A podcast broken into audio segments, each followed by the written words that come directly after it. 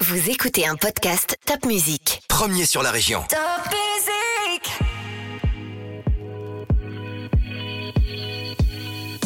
entre être euh, entre, entre avoir du caractère et être con, il y a une, une- je trouve qu'il y a une, une frontière. euh, L'habitude tue. Quand un citoyen a un problème, il appelle la police, et quand la police a un problème, elle appelle euh, le raid. Celui qui vous dit qu'il n'a pas peur, soit il est bête, soit c'est un menteur. Parcours de vie, succès, échecs, astuces et petits conseils. Nos invités montent sur le podium et nous partagent leurs expériences. En musique et en anecdotes, un podcast à emporter partout.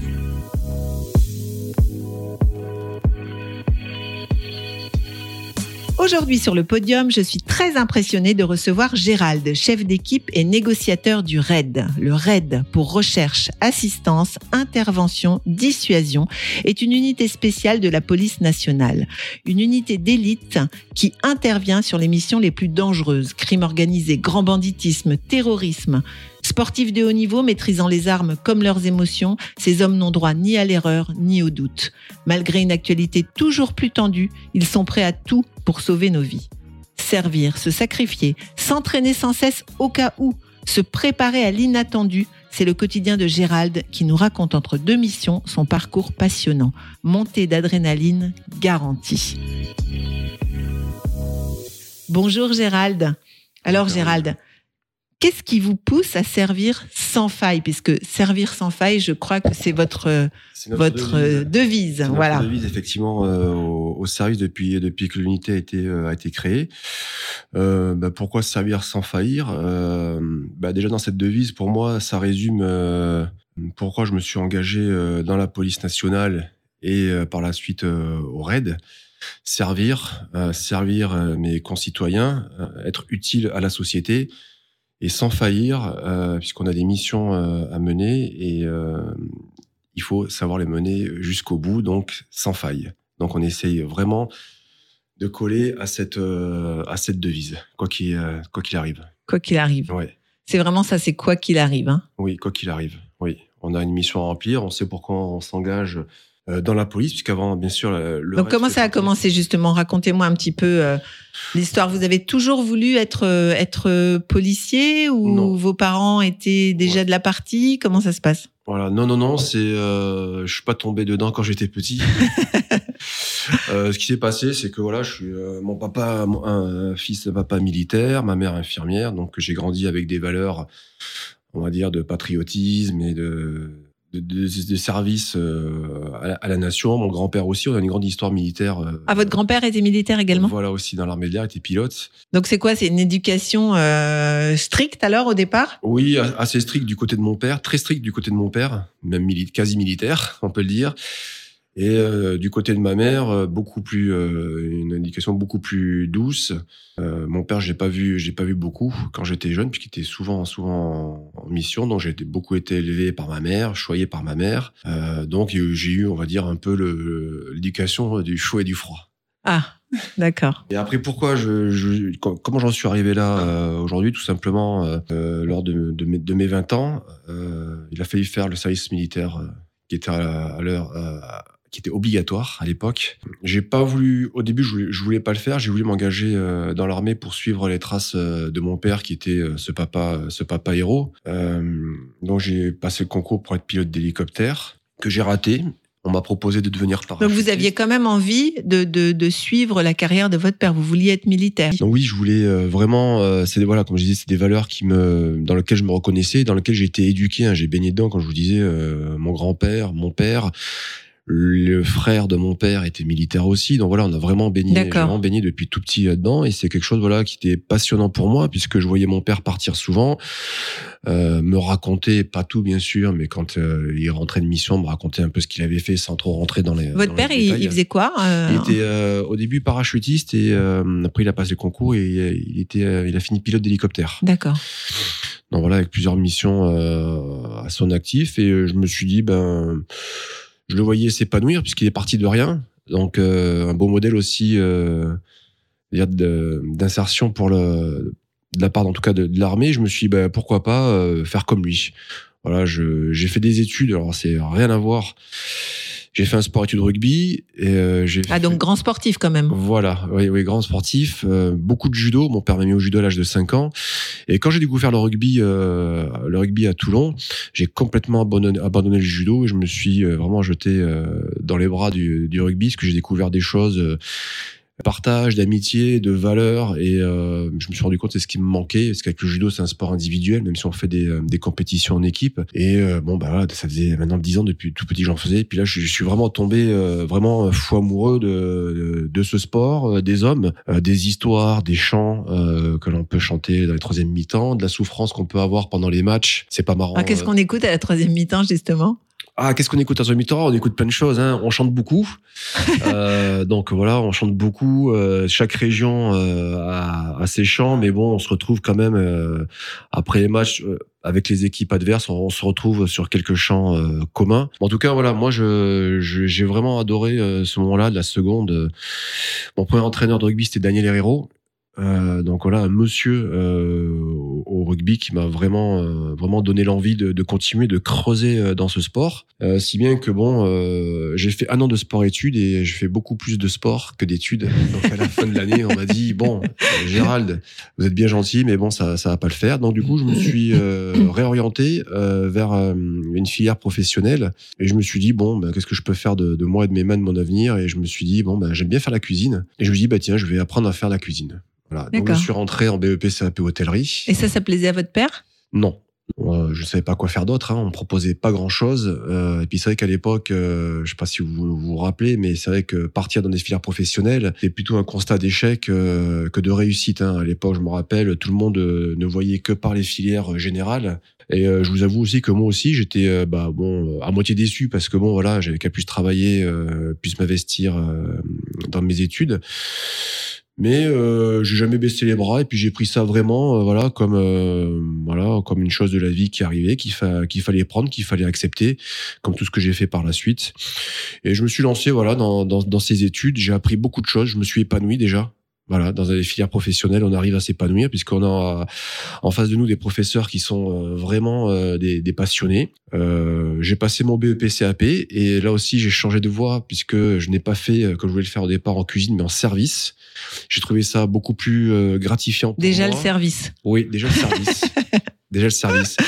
Pouvoir échanger euh, avec euh, avec les personnes et puis avoir effectivement aussi une, une certaine visibilité par rapport euh, par rapport aux clients. Et aussi, ce que j'ai beaucoup apprécié, c'est que euh, voilà, on apprend. C'est une, une école de la vie aussi, hein, l'hôtellerie, puisque on est obligé d'avoir un peu de, de culture euh, de culture générale quand même, surtout quand on travaille dans un restaurant gastronomique.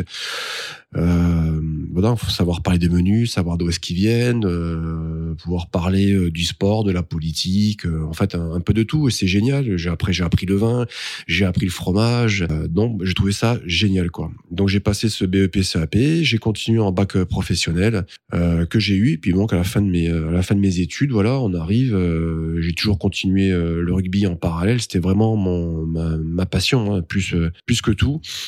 Et là, vous, vous habitiez où à ce moment-là, à cette Euh, époque-là? À cette époque-là, non, j'ai fait deux ans. On a fait Parce qu'avec un papa militaire, j'imagine que vous avez beaucoup- changé beaucoup Oui, de régions. on a beaucoup, euh, on a beaucoup euh, déménagé.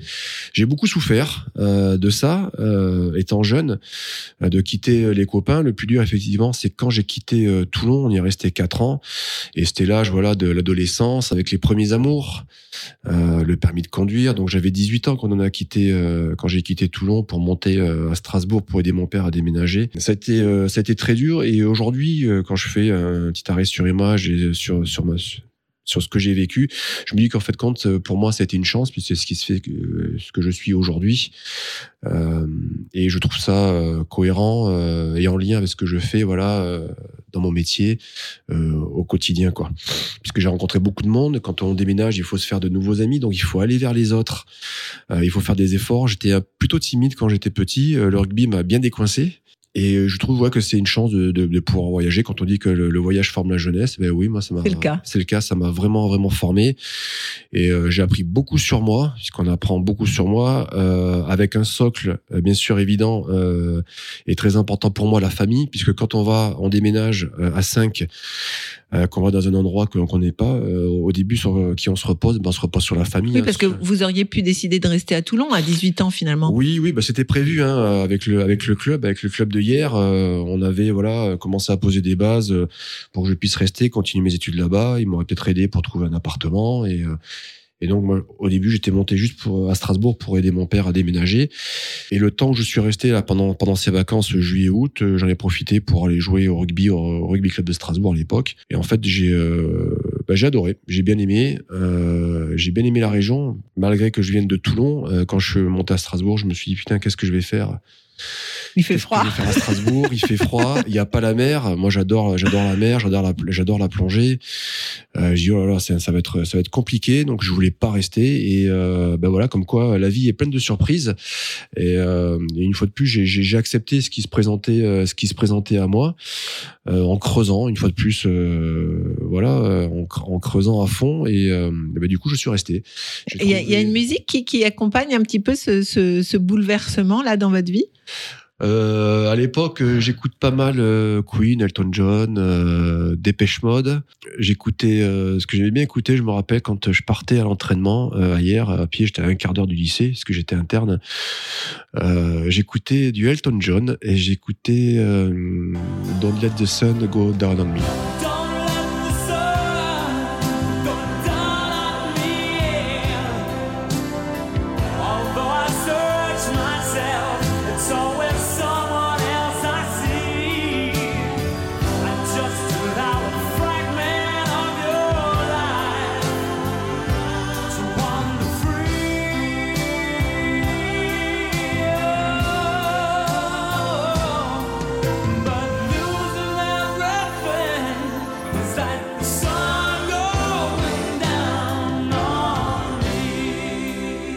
Vous êtes à Strasbourg, vous décidez de rester avec Voilà. la famille Oui, finalement. j'essaie- J'essaie de rester, je continue le rugby, je m'épanouis pleinement au rugby club de Strasbourg, je rencontre des, euh, voilà, bah, des, des nouveaux, euh, des nouveaux copains avec que je lie amitié, euh, notamment avec euh, avec cinq euh, cinq copains. On, on nous appelle le cercle parce qu'on est tout le temps fourrés ensemble, à sortir en soirée, à faire euh, à faire des conneries de jeunes, hein. pas méchantes bien évidemment, mais voilà des petites conneries comme tout le monde a fait quand on était jeune. Et donc voilà, je m'épanouis euh, dans ce monde. Je reste 4-5 ans, euh, du coup 4-5 ans, oui, à, à Strasbourg, à jouer au, à jouer au rugby. Et, Donc là euh, vous êtes vous habitez toujours chez vos parents. Oui, j'habite toujours chez mes parents. Il y a très un petit côté Tanguy quand même dans l'histoire. ah, ah oui, oui, com- ah non, mais complètement, j'assume. J'assume, hein, j'assume, euh, je le reconnais euh, volontiers, j'en ai bien profité et je peux vous dire que à l'époque, euh, je me répétais, mais euh, j'ai jamais dit à mes parents, mais je me suis me répété plusieurs fois que j'étais vraiment chanceux de pouvoir profiter de la maison encore de mes parents, d'avoir le couvert gratuit et de pouvoir avoir un peu d'argent de poche euh, par mes parents et par le rugby qui m'aidait un peu aussi pour pouvoir subvenir à mes besoins de de jeunes, c'est-à-dire euh, bah, sortir en soirée, se payer quelques trucs et euh, puis pas pas penser au lendemain quoi. Et pendant ce temps vous faisiez quoi euh, Vous étiez euh, embauché dans un restaurant oui, ou- alors j'ai continué j'ai continué mes études donc il n'y avait pas encore d'armée pour l'instant? Non, il n'y avait pas d'armée encore. J'ai continué mon, mes, mes études d'hôtellerie en faisant des stages dans des, dans des restaurants, dans des relais châteaux. Voilà, c'est le parcours normal quand on est en Mhm. hôtellerie. Et après, quand j'ai passé mon bac, effectivement, il a, comment, il a fallu commencer à travailler. Mes parents m'ont fait comprendre que euh, la fête, ça ça allait pas durer jusqu'à 45 ans. Donc gentiment, ils m'ont voilà, ils ont vraiment été très pédagogues, même si mon père l'était pas, mais bon, il a fait un effort.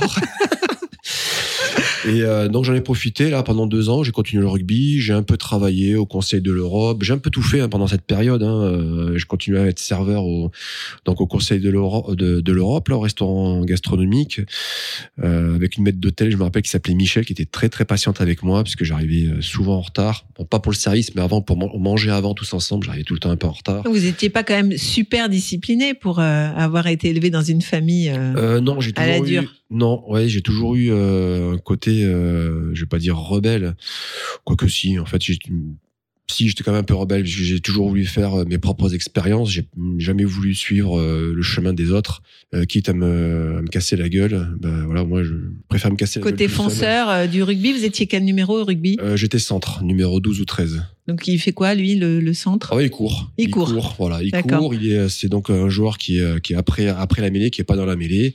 Et donc voilà, c'est ceux qui courent, c'est ceux, voilà, au rugby, c'est ceux qui, qui brillent, euh, puisqu'il y a une petite, euh, une petite compétition entre les avants et les trois quarts. Donc les avants qui sont, qui sont à la mine, faire du travail de, dans l'ombre, et les trois quarts qui, grâce aux avants, peuvent profiter euh, des ballons que, qu'on leur donne. C'est eux qui marquent les essais alors?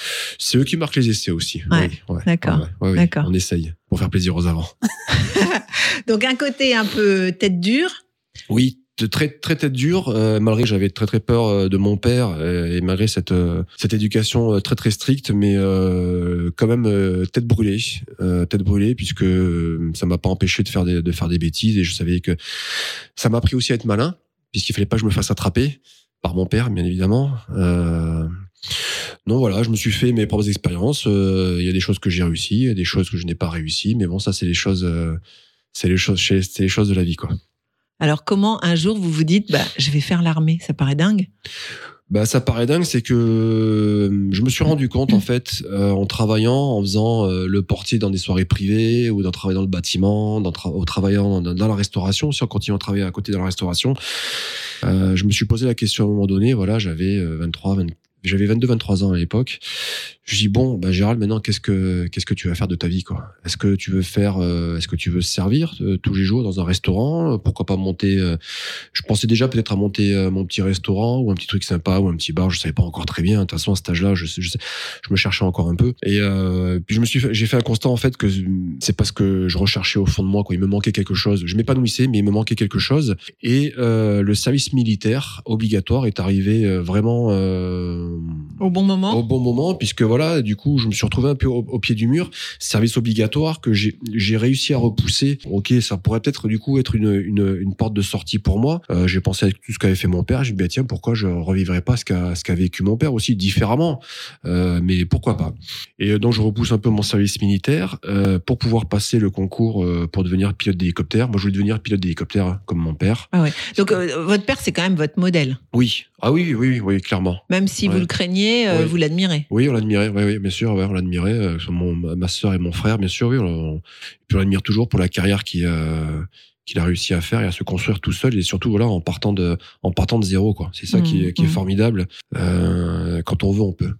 Voilà, c'est ça que mon père m'a m'a appris sans me le dire, c'est que quand on veut, euh, on peut et on n'est jamais mieux servi que par soi-même. Donc voilà, euh, partant de ce constat-là, voilà, moi j'ai toujours euh, suivi, voilà, on va dire entre parenthèses cette cette doctrine que m'a enseigné par son éducation mon père et ma mère parce que je les ai aussi un peu galérés. Et euh, donc je dis voilà, ben, j'ai- j'aimerais être pilote d'hélicoptère. Je suis fan d'hélicoptères, je connais les hélicoptères, les avions par cœur. J'ai grandi euh, à côté des bases euh, d'hélicoptères de mon père. Dès que j'étais, dès que je le pouvais, j'étais fourré euh, dans les hélicoptères, euh, échanger avec des Américains quand ils venaient ou des Russes. Enfin bon voilà.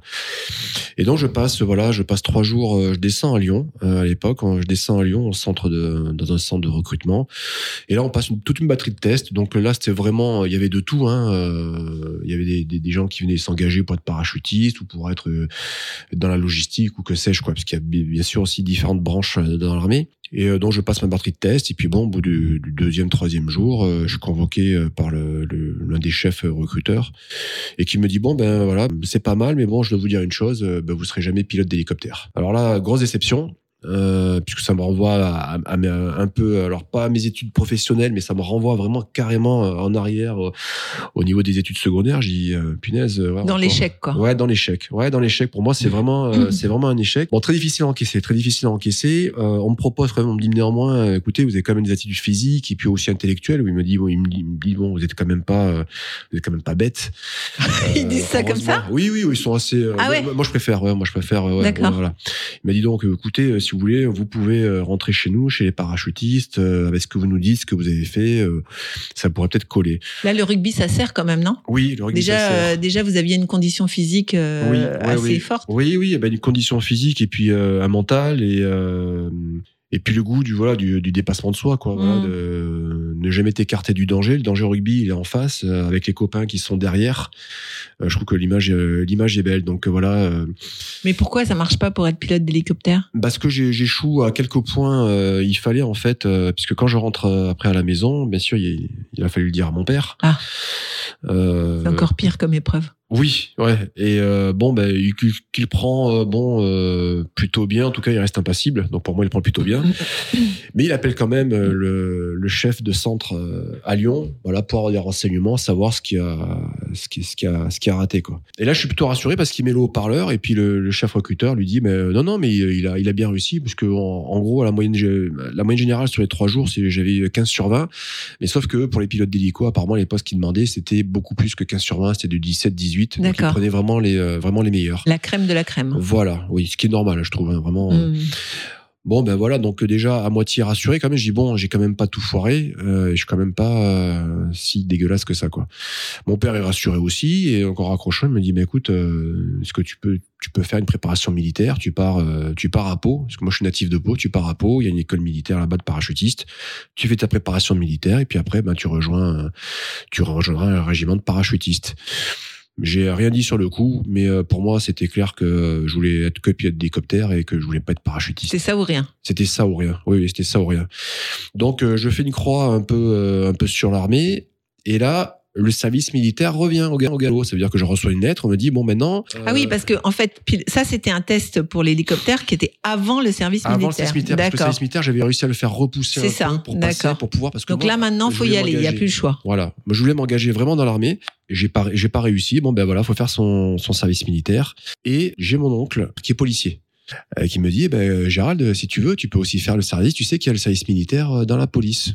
Alors là, j'apprends quelque chose euh, vraiment que je, que je connaissais pas. Et je dis, ben, bah tiens, pourquoi pas. Je décide de faire mon service militaire euh, dans la police et pas dans l'armée. Mon père euh, n'est pas très content, mais c'est pas grave. C'est euh, c'est ma vie. Je fais ce que je veux et j'ai envie de faire ça. Voilà.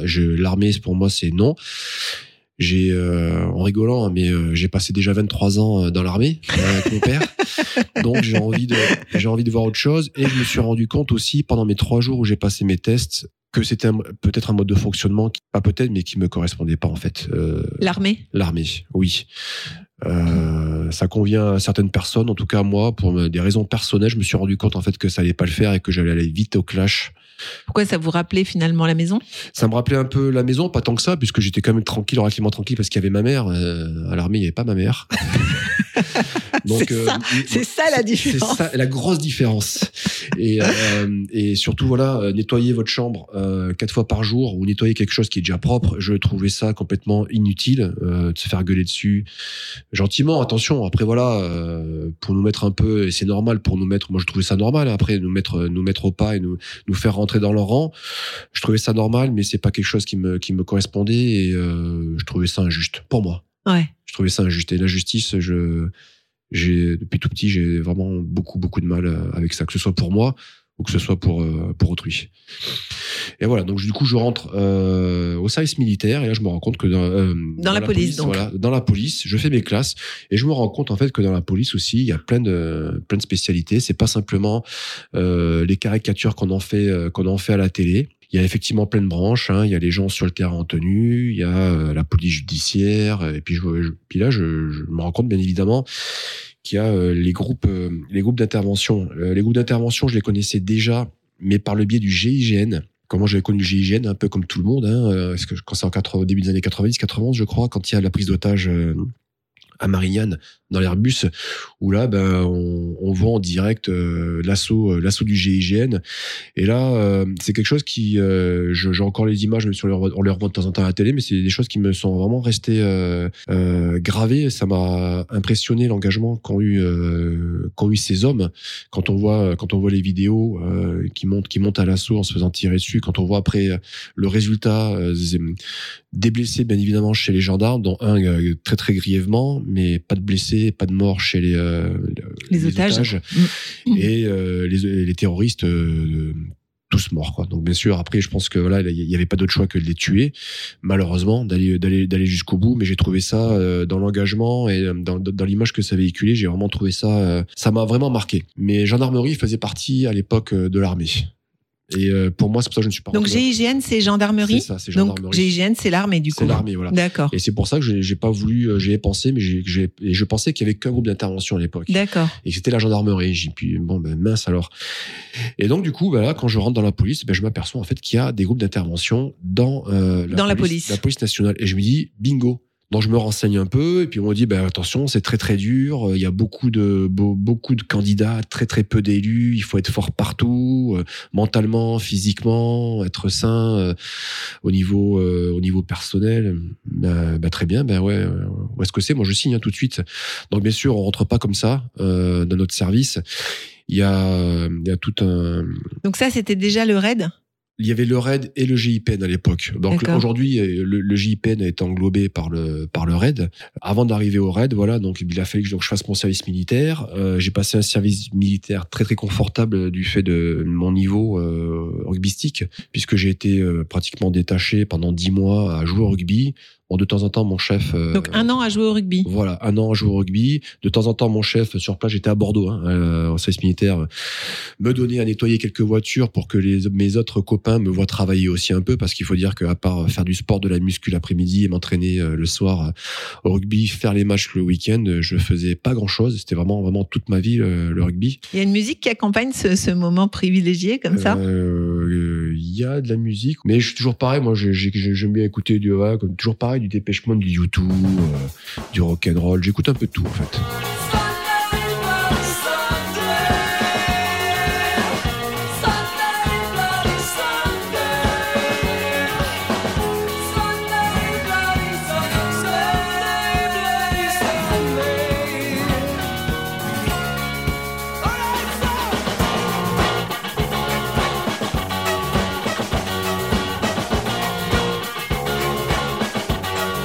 Je passe mon service donc militaire tranquillement. J'en profite euh, pour passer le concours pour rentrer dans la police nationale, euh, le concours de gardien de la paix, que je réussis. Je Donc en jouant au rugby, en jouant au rugby, voilà. ça suffit. Voilà. euh, il a quand même fallu passer les tests. euh, il y a quand même un concours à passer pour entrer dans la police nationale. Donc il y a des écrits. Il y a bien, bien évidemment des tests physiques et donc un test écrit et aussi un entretien. Donc je réussis le concours, je finis mon service militaire, euh, je reviens à Strasbourg. Mes parents sont toujours à Strasbourg et euh, je reviens à Strasbourg en janvier, février, un truc comme ça. Et en septembre de la même année, je suis intégré euh, donc euh, à Carcassonne à l'école de à l'école de police des de la paix au centre de formation où je m'éclate aussi euh, totalement puisque j'app- j'apprends Terre de rugby des aussi. choses aussi terre de rugby je continue à jouer au rugby le rugby m'a beaucoup accompagné m'a beaucoup servi sans le vouloir bien sûr j'ai pas fait du rugby étant jeune pour parce que ça allait me Vous vouliez être professionnel de rugby pendant Oui, j'aurais bien voulu être Ouais. professionnel de rugby. Je me rêvais quand j'étais jeune, quand j'ai commencé le rugby, parce que j'ai quand même commencé assez tard.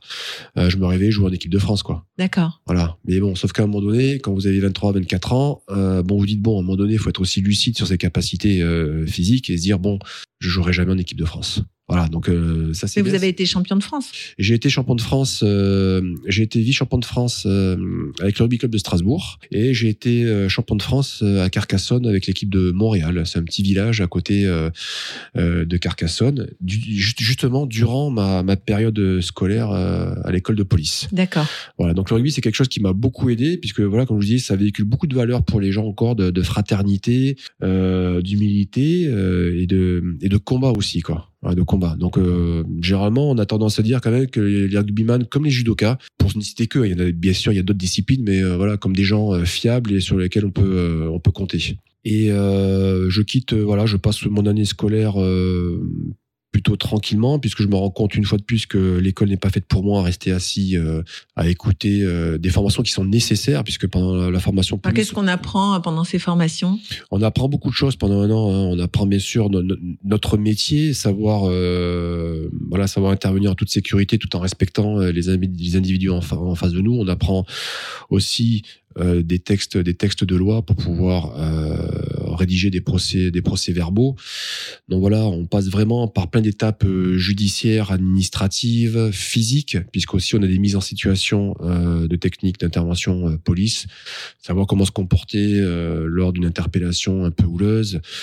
On a aussi beaucoup de sport, un peu de sport de combat aussi pour apprendre aussi notamment à maîtriser des, individus s'il le faut. Et on nous apprend vraiment aussi voilà à, avoir cette, la force strictement nécessaire. Et le maniement des armes aussi Et le maniement des armes aussi également. On fait pas mal de tirs. Vous apprenez à tirer à l'école de police On apprend, oui, oui, ah oui, bien sûr, oui, oui. On n'est pas lâché sur le terrain comme ça. On a vraiment euh, la formation, est, je trouve, est plutôt bien faite puisqu'on a vraiment ce volet euh, théorie avec le, le, ju- le judiciaire, administratif aussi, le- la déontologie.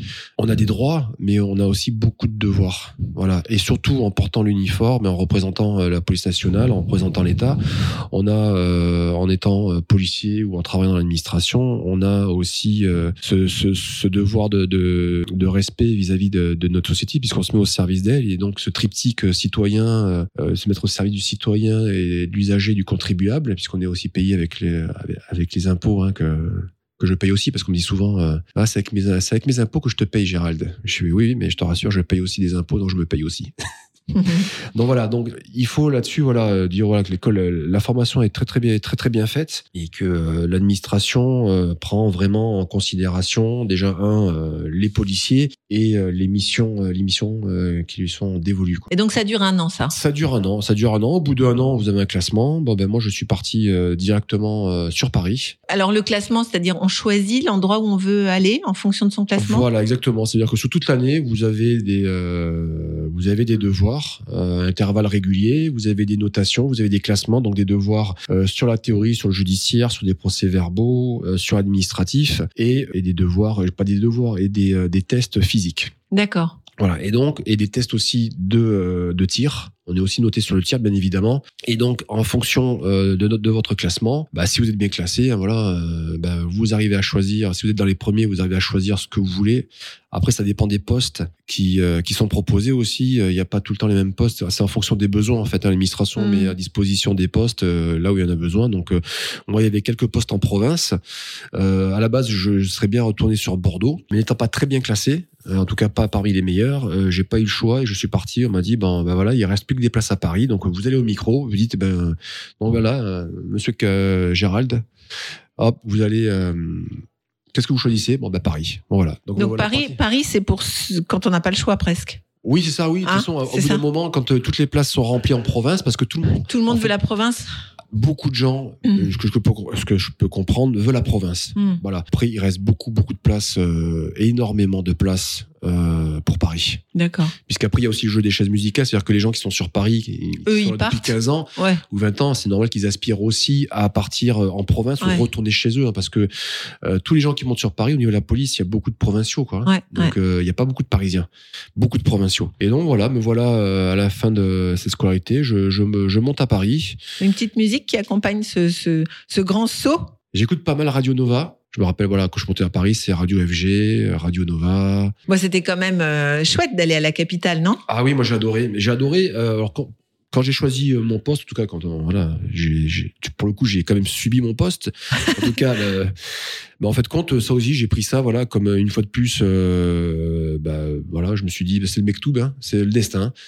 Euh, ben donc, hop, allons-y, quoi. Je, je suis pas une personne à me lamenter sur mon sort, à me dire, bah, qu'est-ce que j'aurais pu faire de mieux ou à regarder derrière. Euh, j'ai toujours regardé devant et toujours avancé, euh, à passer les obstacles, des fois difficilement, mais voilà, j'y suis toujours arrivé. Donc voilà, ben, j'ar- j'arrive à Paris, plutôt content.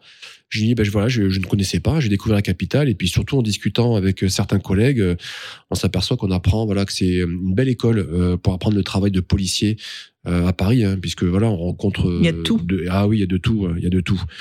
Au Donc au début- quand on, quand on commence, on fait quoi alors? Au début difficile puisque je tombe dans un service euh, où on fait de la garde, euh, on garde euh, les portes, euh, je garde les portes des, des, des hommes politiques, donc euh, des, certains hommes politiques De leur Paris, domicile? de leur domicile, Ah. voilà. Euh, donc voilà, vous restez. Ça veut voilà. dire quoi garder? Ça veut dire que vous restez devant? Ah voilà, je fais la plante, la plante verte, on nous appelait. c'est vrai? Oui, c'est vrai, la plante verte. On fait le planton, on fait la plante verte. Donc c'est pas passionnant. Tout ça pour ça. tout ça pour ça. Donc là, je me pose bien, bien évidemment beaucoup de questions. Donc je me dis merde, j'aurais dû peut-être plus travailler. alors, j'aurais dû- une fois de plus, j'aurais peut-être plus, un peu plus travailler à, à l'école de police et moins faire de rugby. Mais bon, je chasse euh, ces idées-là de, de ma tête, mais bon, j'y pense quand même, bien évidemment. Et euh, Pourquoi? Parce que là aussi, c'est une question de niveau, c'est-à-dire que si vous êtes mieux classé, vous n'allez pas faire la plante verte. Voilà, on- y a, si on a de la chance, on peut avoir des, des, des, des services un, peu meilleurs. Et, et- et une fois de plus, euh, quand on sort d'école, il faut pas s'attendre à avoir des, des Ouais. gros- taper tout de suite des gros services, euh, la police judiciaire ou euh, il y en a peut-être un sur euh, sur toute la promotion qui peut peut-être avoir un, un poste comme ça, mais c'est juste un quoi. Ouais. Pour le reste. Donc euh, la plupart, ils font comme vous, voilà, plante verte. Voilà, plante verte où ils vont directement en brigade euh, dans les arrondissements, ils font la police secours quoi. Et euh, oui, donc là, moi, je passe un an difficile, hein, euh, un, un an Et difficile. vous jouez toujours au rugby à Et je Paris joue, je joue toujours au rugby. J'ai réussi. J'ai écouté ce que me disaient les anciens quand ils venaient à l'école de police euh, sur le fait que c'était très difficile de trouver un appartement sur Paris. Quand je finis mon école fin juillet, on a donc euh, le mois d'août euh, en congé. Bah, plutôt que de partir en vacances comme tout le monde, je pars euh, à Paris. Euh, Il y a un club qui me contacte début août, euh, Viry-Châtillon, et qui me contacte. Il me dit ben voilà, on est intéressé euh, par votre profil. Euh, Est-ce que ça vous intéresserait de venir jouer chez nous? Donc d'abord prise de contact téléphonique, et puis ben je, je me débine pas. Je dis ben écoutez, pas de problème. Je dis ben je monte, ben je monte vous voir la semaine prochaine. Je vais pas laisser traîner. Je dis je monte, on discute, on voit ce qu'on peut faire. Et puis si ça match, super. Alors comment j'avais déjà un plan dans la tête, hein, moi, euh, le but du jeu pour moi, euh, c'était d'avoir que le club me, me trouve un appartement. C'était vraiment pour moi la priorité. Et je voulais pas vivre euh, comme j'ai vu certains collègues pendant euh, six mois euh, dans une voiture, le temps de trouver un appartement. Puisque ça, c'est pas une légende, hein, c'est vraiment, euh, je l'ai vu. Et là, votre papa, il est content Bon, il est Ou il trouve que la police, euh, bof, Non, quoi je pense qu'au début, il a toujours trouvé que la police, voilà, c'est Pas aussi bien que l'armée. c'est pas aussi bien que l'armée.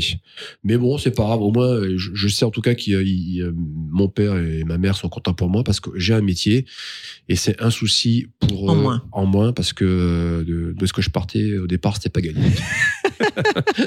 c'était pas gagné du tout pour mes parents. Moi, je m'en suis jamais fait, mais, euh, Eux, ils s'en faisaient pour deux. Ouais.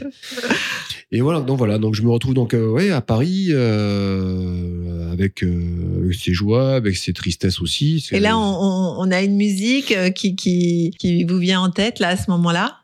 À part Radio Nova, vous aviez... euh, Ouais, j'écoutais pas mal de rap, euh, de rap US. Euh, J'aimais bien Eminem, euh, Eminem, euh, Snoop Doggy Dogg, j'écoutais Dr Dre. euh, Donc on change un peu de style oui, quand ouais, même. on change de style. Hein ouais, ouais, ouais,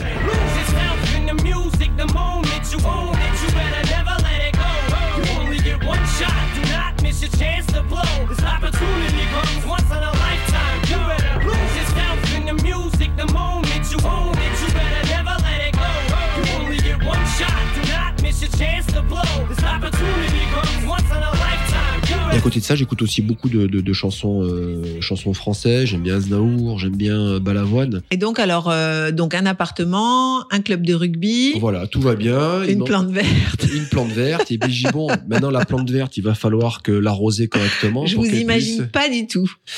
Et pourtant, oui. La euh, forte tête obligée de rester... Ah, oui, euh, oui, c'était- mais ça a été très très euh, très très dur pour moi puisqu'en plus c'était quand même assez assez strict et ça a été j'ai passé un an un an compliqué avec, euh, avec- vous vous êtes plié quand même. euh, je, je me suis plié euh, oui bah oui je me suis je, je me suis plié pas totalement parce que je suis pas quelqu'un qui plie facilement et totalement mais voilà à un moment donné il faut être aussi malin et faut savoir des fois Vous avez fait le dos rond, quoi. faire le dos rond voilà pour mieux rebondir et pas se mettre tout le monde à dos hein. faut pas être bête non plus quoi entre être entre, entre avoir du caractère et être con il y a une, une- je trouve qu'il y a une, une frontière euh, Mais on peut se faire très, très virer de la police? Oui oui oui pour faute grave ouais ouais, ouais ben, pendant la, la- la première année en fait quand vous montez à Paris quand on monte à- quand on sort de l'école en fait on est euh, entre parenthèses on va dire en essai À laisser. à l'essai voilà Euh, effectivement, si vous faites beaucoup de bêtises, euh, beaucoup de conneries, effectivement, à la fin de l'année, le ministère de l'Intérieur peut vous dire, bah, écoutez, vous êtes gentil, mais ça va pas le faire, on, on, on vous titularise pas, quoi.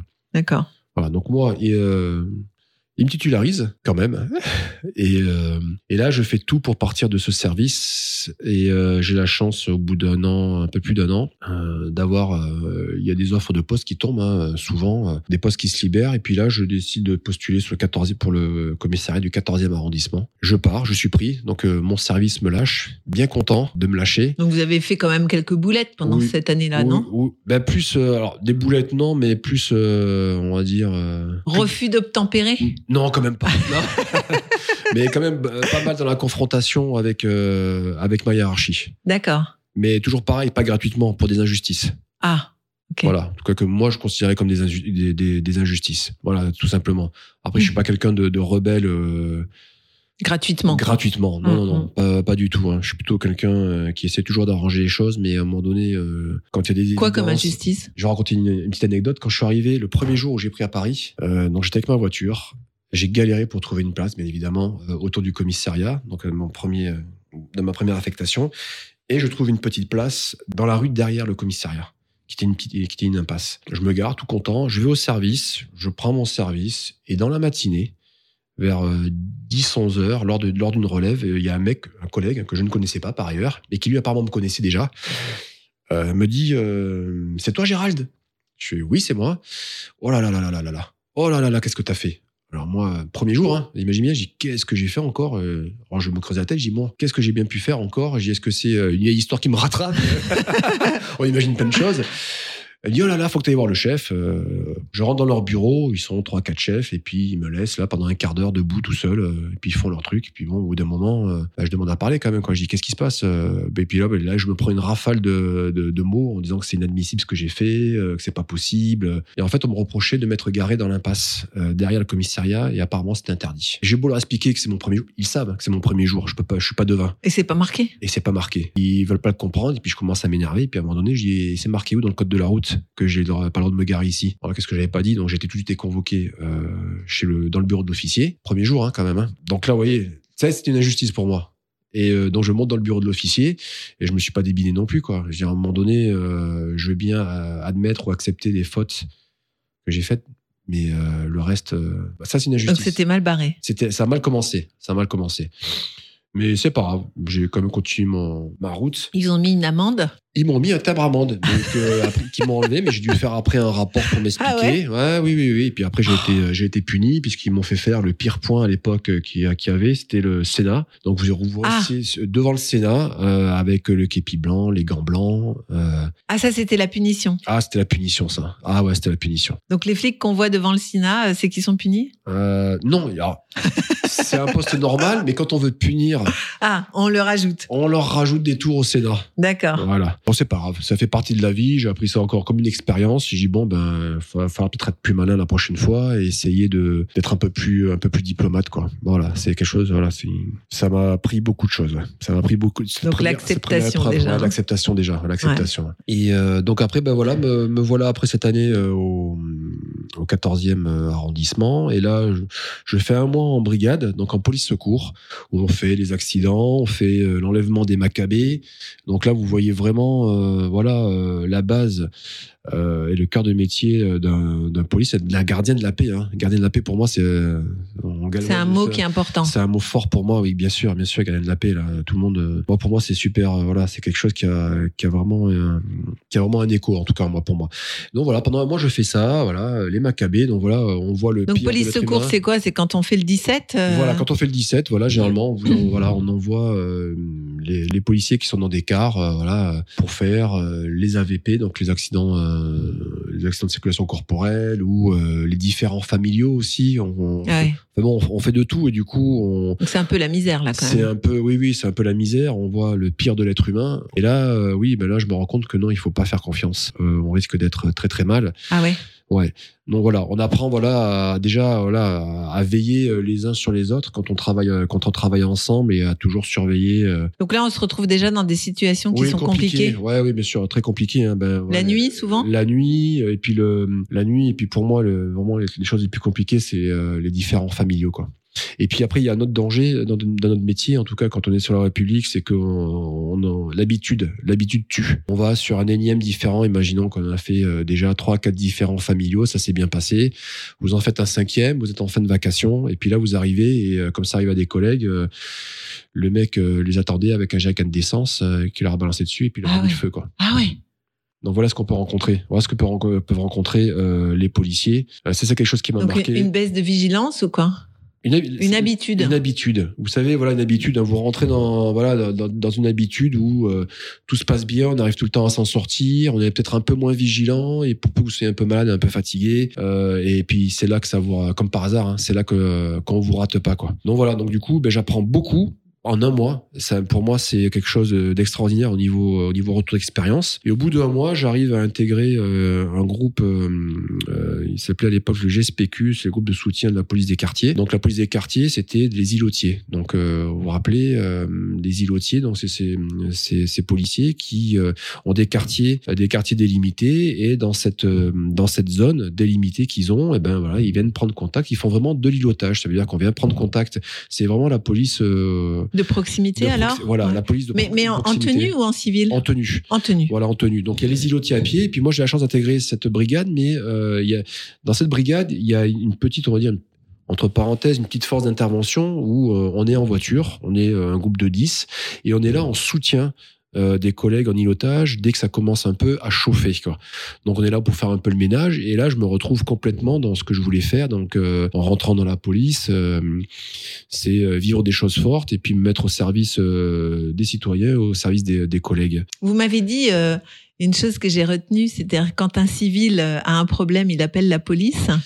Et quand la police a un notre- problème, ouais, alors pour notre, euh, oui, ça c'est euh, un commandant de Marseille euh, qui a dit ça, de un groupe d'intervention du, du GIPN de l'époque, Monsieur Andrieux, qui disait quand un citoyen a un problème, il appelle la police, et quand la police a un problème, elle appelle le RAID. donc là, ça phrase. commence, c'est ça qui commence à germer en vous. En voilà, fait. oui, oui, bien sûr, moi ça commence à germer. Et puis moi, je m'étais déjà fait un plan, en fait, j'avais déjà un déroulé de carrière pour moi. Je voulais, voilà, donc euh, en passant par ce cette petite unité euh, d'îlotier, commencer déjà continuer à prendre mon, à mon, tra- à mon travail, puisque j'ai fait ça quatre ans. Euh, après, j'ai passé un entretien pour rentrer en bac. Donc là, pareil, c'est la brigade anticriminalité, on fait que de l'anticrime. Donc euh, j'ai eu la chance de pouvoir faire des courses pour, vous imaginez, à Paris, hein, comme dans les films, hein, des courses poursuites, des braquages à main armée en flagrant délit. Et là, vous Euh, intervenez. et là, on intervient, voilà. Donc, on, on est en civil et en tenue. J'ai fait de la manif des, des- des manifestations, euh, euh, les manifs du CPE, tout ça. Donc, j'ai vécu vraiment, vraiment. Infiltré dans la manifestation. Oui, ouais, ouais.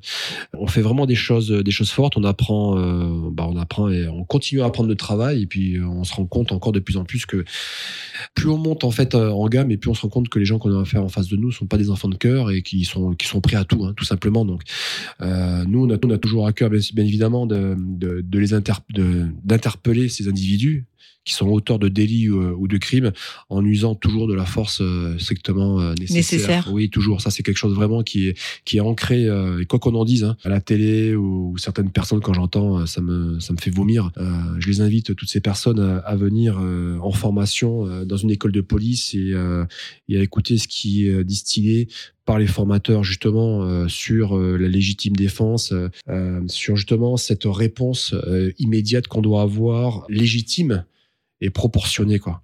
Et ça, c'est vraiment le fil conducteur de tous les process, on va dire, euh, que ce soit de la police secours ou euh, jusqu'au groupe d'intervention, euh, sur le respect euh, des droits, droits humains, le droit aussi sur les genres. On, parle beaucoup aujourd'hui de l'histoire des genres, vous savez, égalité homme, femme, euh, Mm. catégorie sociale, voilà.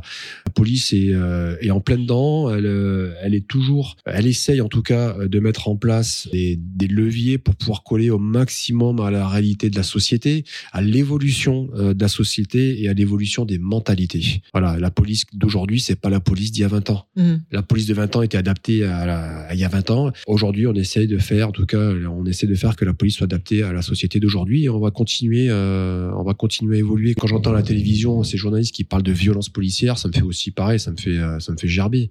C'est-à-dire quoi, violence policière? C'est-à-dire que la police est violente, la police dans son intégralité, ou c'est le fait d'un individu ou de deux individus? Donc voilà, je pense que la, la- la langue française est assez riche pour exprimer ce qu'on veut dire exactement. Et euh, certaines personnes, pour moi en tout cas, voilà, devraient faire l'effort de, comprendre ou de s'exprimer un peu mieux sur euh, sur notre sur notre métier quoi parce que je trouve que c'est un métier comme beaucoup d'autres quand on est au service de du bien du bien commun euh, c'est euh, on, on demande pas grand chose nous on demande juste à faire notre travail euh, tous les policiers demandent à faire leur travail correctement les chefs nos chefs demandent à faire leur à pouvoir diriger euh, tranquillement et, euh, et faire pour ce pourquoi la police a été créée quoi Ouais, mais j'aime bien votre expression gardien de la paix. Ça veut dire beaucoup de choses, hein. Exactement. La paix. Oui, la paix. Voilà, on est gardien de la paix. Donc tout le monde rigole, mais euh, pour moi, là, c'est pas, pas juste une appellation. Hein. On n'est pas là, on n'est pas des militaires, on n'est pas là pour faire la guerre, on n'est pas là pour faire les gros bas. Nous, on est juste là pour faire régner la paix. Ouais, Voilà. c'est ça. Et on La vraiment- tranquillité, La tranquillité, on va vraiment privilégier Mhm.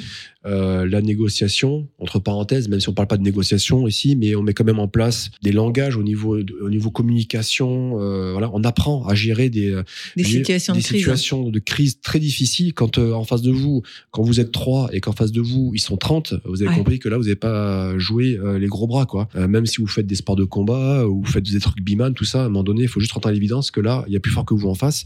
Donc on est obligé de passer par des chemins euh, détournés. Pourquoi? Pour déjà un régler le problème, faire baisser en intensité euh, la crise pacifiquement, bien évidemment, on fait tout, on essaie de faire toujours ça. Et euh, déjà pour sauver, euh, pour garder notre intégrité physique Euh, vraiment. Bah, sauver votre peau déjà, non Déjà, sauver no- oui, bien sûr, sauver notre peau. Donc voilà, on apprend tout ça, mais ça, c'est quelque chose qu'on a, on, on- on le touche du doigt, on l'effleure euh, à l'école de police, mais on l'apprend, voilà, Sur le terrain. on le prend de plein, de plein fouet euh, sur le terrain, quoi. Et euh, si on le prend pas en compte, on va au-delà de gros, gros problèmes. Et vous êtes toujours armé là euh, Oui, euh, Oui, ouais. tout le temps, tout le temps armé. Toujours Dès- armé. Dès qu'on est sur la, dès qu'on est sur la voie publique, euh, Donc là, vous n'êtes pas encore au raid, hein Vous êtes je suis pas encore au raid. Là, je passe donc à la BAC, alors. 14e, je passe à la, à la, la brigade anticriminalité où là, je rencontre d'autres personnes un peu plus pointues, un peu plus pointues dans le domaine de l'anticrime, et j'apprends. Je continue à apprendre. De toute façon, de toute ma, dans toute ma vie, j'ai toujours appris. Je, je suis un cherchant et j'apprends de tout, de tout le monde, de toute situation, bien ou mauvaise. J'essaie toujours d'en tirer quelque chose de positif pour moi. Peut-être que ça se reproduira plus tard ou pas, et je saurai quoi faire. Et si ça se reproduit pas, ben, tant mieux. En tout cas, c'est quelque chose, c'est une expérience de plus pour moi. Et donc voilà. euh, On est, vous êtes en formation continue dans ces cas-là Comment ça se passe? Voilà. Alors, Parce qu'il y a toujours des nouvelles euh, oui, tout- armes à apprendre ou Ouais, des non, choses. non, euh, Des armes, non, mais en tout cas des nouvelles techniques, euh, des perfectionnements. On se perfectionne. Euh, euh, sur des choses qui sont arrivées sur le terrain, sur des collègues qui se sont mal passés, ben, euh, effectivement, l'administration va tirer des conséquences et va Ah oui. mettre en place des peut-être de nouvelles procédures. Voilà. Et donc, effectivement, on a des formations continues. Je vais pas vous dire qu'on en fait tout le temps. C'est très difficile parce qu'on n'est pas assez. Ouais. Voilà. Donc, comme on n'est pas assez, des formations, on n'en fait pas tant que ça. Au bout du compte, on n'en fait pas tant que ça. Donc, c'est pour ça qu'il est important d'avoir. euh, Donc chacun fait un peu sa propre formation euh, sur le terrain, quoi. voilà, donc chacun, mais surtout, ce qui est important, important c'est d'avoir voilà des anciens euh, dans les unités, des anciens qui après qui ont aussi cette volonté de vouloir transmettre. Ouais. Tout le monde n'a pas cette appétence pour transmettre. Donc il y a cette transmission d'un côté et il y a aussi donc de l'autre côté en bout de chaîne euh, les gens aussi les apprenants quoi. Il faut être aussi se mettre en position euh, vraiment euh, d'éveil pour pouvoir capter toutes les informations qui passent. Alors à notre insu des fois, puisqu'on on le voit pas, des fois c'est pas. Mais il faut quand même être super attentif là-dessus pour pouvoir emmagasiner un maximum d'expérience et pour pas refaire deux fois euh, la même La bêtise, même erreur. la ouais. même erreur. Parce que nous, Bah, L'erreur, ça coûte la vie, ça non coûte la vie. Ouais. Voilà. Et euh, donc j'apprends beaucoup de choses à la, à la bac. Je m'éclate totalement. On est un petit groupe parce que moi c'est ce que je recherche. J'ai toujours, toujours ce que j'ai recherché, c'est vraiment une petite équipe de rugby. Euh, on est une trentaine, hein, une 30-40. Donc euh, on tourne pratiquement toujours euh, avec, euh, avec les mêmes collègues. Et donc du coup on apprend à les connaître. Euh, on n'a plus besoin de se parler sur les interventions. Euh, quand ça chauffe, on sait qui fait quoi, comment. S'il y en a un qui va au contact, les autres font la, la sécurité euh, périmétrique ou C'est important, ça, de bien se connaître? Oui. Oui, oui. Ça évite de, de discuter et de perdre du temps. Et on anticipe Et, sur euh, ce que l'autre va Et on faire. Et en on- fait, on, et on gagne du temps parce qu'on est tout le temps, nous, en réaction. On n'est pas en Ouais, action. ouais. Quand on nous appelle, c'est qu'il y a déjà eu un délit, il y a déjà eu quelque chose, il y a déjà quelque chose qui s'est passé. Donc, on est en réaction. Et donc, comment on fait pour rattraper ce laps de temps qu'on a perdu à la base, puisqu'on est en réaction, connaissance, voilà, de, des collègues et des équipages avec lesquels, euh, avec lesquels on travaille, quoi. Mhm. Voilà, on sait qu'un tel va être peut-être un peu plus euh, un peu plus sanguin sur telle euh, telle intervention. On sait qu'un autre collègue va être plus fort là-dessus. Donc voilà, on essaye vraiment. C'est une équipe. Donc ça, ça rappelle le rugby. Ça moi, ça me rappelle le rugby et je me retrouve totalement euh, dans ce mode de fonctionnement. On passe du temps ensemble, bien sûr. On passe quand même 8 heures dans une voiture ensemble hein, quand on Ouais. est euh, quand on est sur sur la. Et on n'écoute jamais de musique dans cette voiture. Si. Ah ouais écoute- Mais on écoute de la radio parce qu'on a. euh, c'est des vieux postes hein, qu'il y a dans les voitures de police. hein. On- vous connaissez tous les voitures de police, donc c'est des potes. Donc on écoute, mais vraiment léger en, en fond, euh, vraiment. Et encore tout le monde, euh, au niveau des chefs de bord, tout le monde n'aime pas avoir de la musique. Donc voilà. Et quand on écoute de la musique, c'est vraiment vraiment léger parce que moi j'aime bien, par exemple, quand, quand j'étais en voiture en bas, j'aimais bien rouler la fenêtre ouverte. Alors pas entièrement, mais un peu pour pouvoir entendre ce qui se passait dehors. Dehors, ouais. Voilà, pour, voilà, tout simplement. Parce que quand euh, si on met de la musique, les, les vitres fermées, Oui, on est un peu coupé on, du on a un monde. peu, on a un peu de mal. Donc effectivement, quand on écoutait de la musique, de, des, fois- des fois, c'était vraiment rare, mais on vraiment, on, est vrai, on, était- on était vraiment léger, quoi. Ça faisait un peu passer le temps parce que des fois, les, les vacations sont longues. On écoutait quoi, par exemple? Oh, de la radio, ça dépend, ça dépendait de- des collègues qu'il y avait euh, dans la voiture, mais on restait, moi, je restais sur Radio Nova, Radio FG. euh, Il y a un donc, petit fond musical quand même euh, oui, ouais, bah pour voilà, meubler, ça- quoi. Pour meubler, ouais, des fois, parce que je vous dis, c'est très très long. Euh, j'imagine. très très long. Mais par parfois, c'est vous êtes en planque, vous attendez. euh, Oui, oui, on a fait, bien sûr, on fait des plans que sur initiative, euh, voilà, ou euh, sur demande de nos autorités, sur des points, soit pour du stupéfiant, ou sur des voleurs à l'arrache, ou des gens qui, qui font des parcs-mètres. C'était un gros Qui fléau. braquaient les Qui parcs-mètres. braquaient les parcs-mètres. Donc voilà, donc,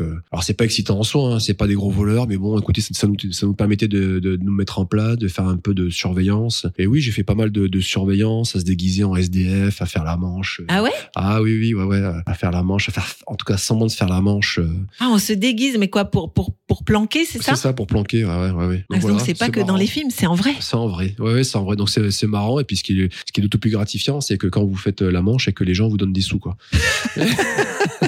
je lui dis bon, ben, je suis bien dans le rôle. Ah oui, carrément, d'accord. Ouais. Et euh, donc là, je passe vraiment cinq années euh, là, à la bac. Donc c'est Euh, c'est c'est chaque jour est différent en fait. Ouais, c'est ça qui est génial dans notre métier, c'est Ouais. que vous partez au travail, vous savez pas ce que vous allez faire. Ouais. Alors effectivement, des fois, il y a des des, des, des, plans, euh, voilà, de surveillance qui sont euh, qui sont programmés, mais c'est pas tout le temps parce que nous, on n'a pas vocation à faire ça sur la voie publique en étant en bac. Mais c'est quelque chose, voilà, c'est un métier, c'est fantastique parce que vous savez pas ce que vous allez faire, quoi. Vous savez Mhm, pas qui vous allez mhm. rencontrer. Des fois, vous faites des, vraiment des rencontres. Moi, j'ai fait des, surtout à Paris, il y a des rencontres formidables. Des fois, ben, vous, alors ça, c'est le meilleur. Je vous parle, mais vous rencontrez des acteurs, ils s'arrêtent, ils discutent avec vous. Par contre, il y a d'autres acteurs euh, qui s'arrêtent pas du tout, qui vous regardent méchamment. euh, voilà, bon, on a compris qu'ils nous aimaient pas. Mais bon, voilà, c'est comme ça et on, on rencontre ce soit, voilà, de- soit des acteurs ou des, euh, des épiciers qui sont là depuis 20 ans, qui vous racontent l'histoire euh, du quartier, comment ça a évolué. Et donc c'est super intéressant parce que vous échangez avec la population. On est euh, vraiment dans le rôle là de la police de proximité et au plus près de la police, vraiment au plus près de, de, de ses citoyens. Et on se rend compte, moi, moi, en tout cas, je me rends compte qu'en discutant euh, avec les gens, j'aime bien discuter avec les gens parce que des fois, ben voilà, pour mon métier, vous apprenez des choses. Vous apprenez des choses. ah, tiens, pourquoi ça c'est comme ça ou pourquoi lui il, il, il est parti. Enfin bon, on apprend beaucoup beaucoup de choses. Et au-delà de ça, ça, les gens sont très contents. Euh, il faut pas croire, euh, beaucoup de gens sont contents de nous voir et beaucoup de gens sont contents de nous parler et de pouvoir échanger avec nous, euh, de nous dire des fois leur mal-être. Aussi, on est aussi là aussi des fois, ben voilà, on est un peu aussi euh, là pour écouter. On, quand Faut être psychologue, mais rien. Ouais, ouais. Bah, vous apprenez à l'être, hein. vous apprenez Mhm. à l'être, à prendre aussi beaucoup de recul, à commencer déjà à gérer vos émotions, à accepter vos émotions, euh, que ce soit la colère, euh, voilà, la, haine ou la, ou la joie, ou être content d'être.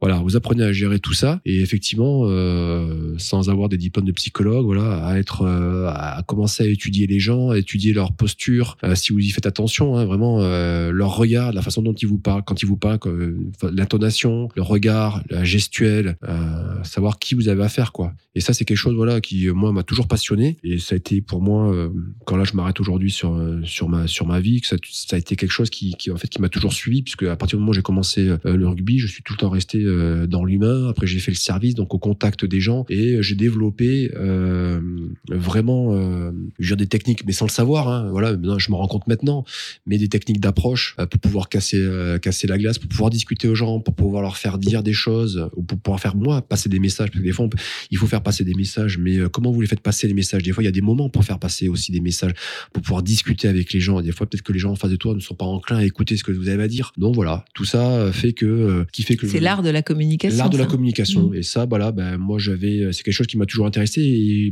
ça m'a intéressé et c'est quelque chose qui a toujours été naturel pour moi. Alors est-ce que c'est c'est ça qui fait que vous devenez négociateur au RAID? Plus tard, oui, oui, oui. Donc euh, quand je quitte, euh, quand je quitte la bac, je demande à intégrer, euh, à intégrer le service. Et ce qu'il faut encore une fois de plus, vous voyez, comme quoi euh, la, la vie est pleine de surprises. Moi, quand je rentre, quand je, je, je postule pour entrer au RAID, je suis pas dans l'état d'esprit de- d'être négociateur. Mais alors pas du tout. Moi, ce que j'aime, c'est l'action. Moi, je veux rentrer dans une pièce, je veux interpeller des méchants, des terroristes. Je veux me rendre utile, utile et avoir aussi- Servir sans faillir. servir sans faillir et avoir aussi une reconnaissance parce que voilà on a aussi une, une- moi je suis fier de que je fais aujourd'hui je suis fier de ce que j'ai fait avant je suis fier de ce que je fais aujourd'hui donc on a aussi cette reconnaissance qui est aussi à prendre à prendre en compte et quand je rentre donc ben voilà je passe je passe les tests que je, je réussis Donc là Euh, encore, il y a des tests euh, il y a des tests, physiques et psychologiques. Voilà, ouais, ouais. Alors, il y a, euh, quand je les ai passés, je crois qu'on était 2000, 2000 Mhm. candidats euh, sur dossier. Il y a d'abord un premier écrémage sur le dossier, dossier. Après, il y a une journée de présélection physique. Il paraît que c'est monstrueux. Alors c'est monstrueux, oui. Après, comme je dis, c'est pas inaccessible. Euh, je veux dire, si on se prépare bien. Alors moi, effectivement,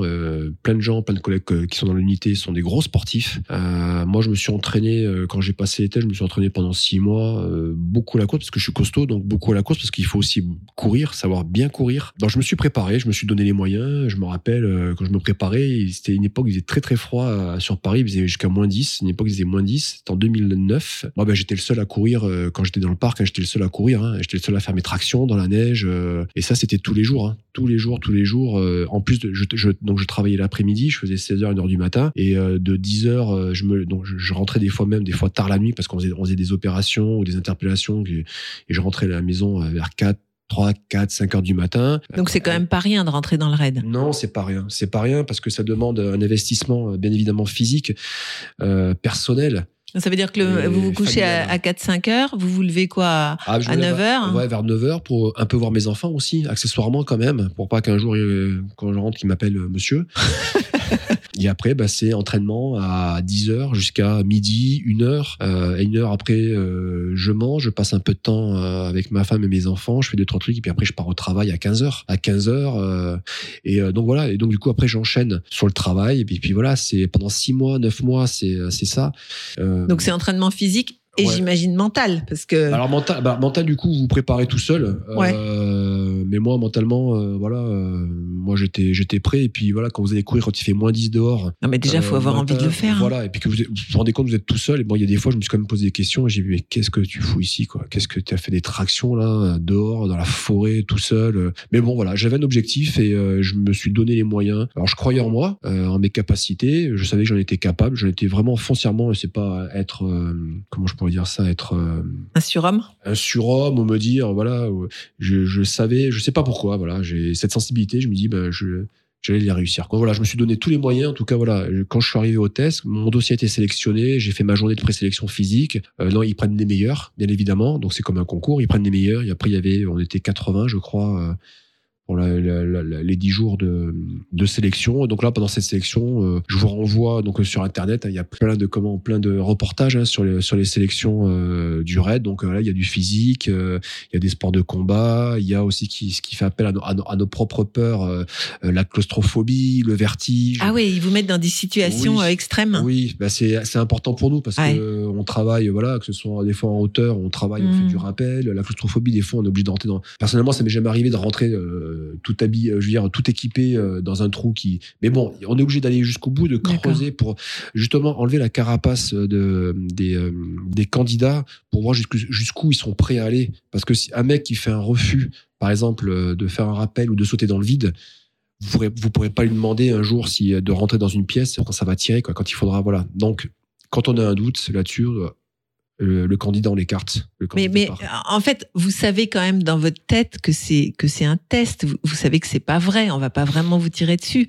oui. Mais on arrive quand même à, à- à- oui, à bah, savoir savez, ce que vous avez quand- dans la tête. Oui, quand je vous parlais. Oui, alors euh, pendant les tests, il y a des psychologues hein, qui nous suivent hein, sur tous les tests, donc euh, ils voient votre comportement au sport de combat. Quand vous faites les sports de combat, là, quand vous faites, euh, par exemple, la boxe, vous tombez vraiment contre des, des, des gens du service qui donc sont des sportifs de haut niveau dans leur domaine, donc dans la boxe. Donc c'est pas marrant. Ils sont gentils, mais bon, ils, vous en prenez quand même plein la tête. Mais voilà, ils veulent juste voir comment vous réagissez. Est-ce que vous êtes un sanguin ou est-ce que justement, est-ce que vous, ou est-ce que vous gardez justement cette euh, juste Votre sang-froid. notre sang-froid, voilà, attendre que l'orage passe, d'accord, et puis après contre-attaquer, voilà, avec la force strictement, je répète, hein, c'est très important pour nous, la force strictement nécessaire. Nécessaire. Mm. Nécessaire, ouais. Donc voilà, je passe, euh, je passe ces tests. on Donc ça, c'est tours. 10 jours. C'est 10 jours, voilà. 10 jours Euh, enfermés avec euh, dans- dans tous ceux qui passent des tests. Voilà, tout ce qui passe ces tests. Il y a des femmes? On est 80 au départ. Oui, moi, j'ai, euh, quand j'ai passé les tests, il y avait, euh, il y avait une femme. Elle a réussi? Non, parce que je dis non parce que on fait pas de distinction au service quand quelqu'un passe. voilà, c'est l'égalité. Aujourd'hui, on est en plein dedans dans l'égalité des, des sexes. Il n'y a pas de critères homme-femme. Ça veut dire que on va pas demander à un homme, par exemple, de courir pendant 12 minutes un Cooper, de nous demander à nous de courir euh, plus de 3 km et de demander à une femme de courir, par exemple, 2000 2800 mètres ou 2700 mètres. On va demander la C'est même pareil. chose. C'est Ouais. pareil. Parce que sur le terrain, il y aura pas de Il n'y différence. a pas de différence. Donc voilà, elle n'a pas réussi parce que pour des problèmes euh, juste physiques, hein, pas mental, euh, puisque moi j'ai déjà vu des femmes, notamment en bac, qui avaient beaucoup plus de mental que certains hommes. Donc euh, c'est 10 jours. Ça passe, voilà. Donc ça passe, ça passe, ça passe très bien. On est 80 au départ, il me semble, et à la fin. Euh, Donc c'est vraiment dur? C'est dur, oui, c'est dur, mais euh, moi, j'ai, oui, c'est du, oui, je veux pas dire c'est dur. J'ai, j'ai, euh, quand vous finissez thèse, vous vous ramassez, vous êtes creusé, tout ça, mais là aussi, ça m'a, ça m'a appris beaucoup sur moi. Et, euh, et à la fin des tests, voilà, j'ai eu la chance d'avoir mon, le, mon chef de groupe de l'époque, de l'époque, hein, il s'appelle, je ne donnerai pas son nom, mais euh, bah, qui a cru en moi. Voilà. et, euh, après, bon, j'avais fait des bons tests aussi. Hein, j'étais pas non plus, autrement, si j'avais été dégueulasse, il m'aurait pas pris. Mais bon, voilà. Euh, et ben voilà, qui me dit bon ben écoute, euh, moi, euh, moi c'est bon pour moi. Donc voilà, donc euh, à la fin, sur les 80 qu'on était au départ, Euh, on est une vingtaine à être pris dans différentes antennes. Et puis voilà, me voilà rentré donc dans, dans, dans l'univers de l'intervention spécialisée. Et euh, je découvre encore une autre facette euh, de mon travail. Mais bon, voilà, pour moi, ça reste, pour moi, c'était super important. C'était, euh, ça reste cohérent dans, dans mon état d'esprit, dans ma ligne de conduite et dans l'évolution de, de ma carrière. hein. Et comme j'avais dit euh, en rigolant à la psy, parce qu'on a des, entre- des entretiens psy Ah ouais. avec euh, lorsqu'on passe les, euh, les, les, les tests. Euh, moi, je lui avais expliqué simplement que le raid, c'était une marche de plus dans l'escalier de ma vie. Je rencontre encore, et, et surtout pour moi, ce qui était important, euh, c'était de retrouver encore une bande de copains. On est une vingtaine. Mm.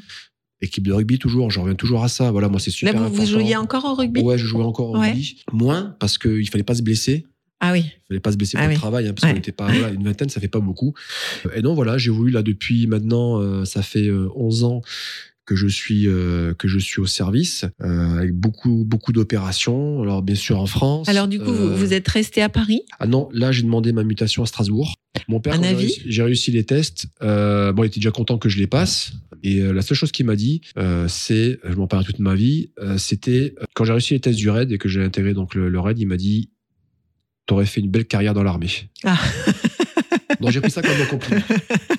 Il n'a pas perdu le nord. Il n'a pas perdu le nord. Donc euh, voilà. Et euh, bah oui, donc. euh, bah, c'est pas grave, moi j'aurais fait une belle carrière dans la police. hein. Chacun, voilà, moi je, je suis vraiment resté indépendant dans ma dans ma façon d'être, dans ma façon de mener ma vie. Donc voilà, moi j'ai tracé, j'ai tracé mon chemin, j'ai été convaincu du bien fondé de ce que je faisais et surtout des, de mes capacités mentales, physiques, psychologiques, personnelles, familiales et je savais que je pouvais.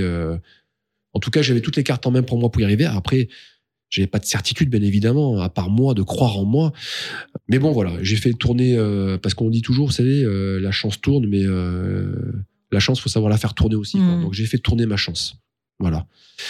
Et donc voilà, maintenant ça fait 11 ans que je suis euh, que je suis au service, donc plusieurs opérations euh, bien sûr euh, euh, au compteur, que ce soit en France, euh, que ce soit aussi euh, à l'étranger. Donc j'ai eu la chance beaucoup de, de, de voyager, que ce soit quand je dis la chance hein, en Afghanistan, au Liban. On fait des formations aussi parce que notre police, quoi qu'on en dise, la police française est reconnue quand même mondialement et notamment le RAID par le- les attentats terroristes qu'il y a eu depuis 2015.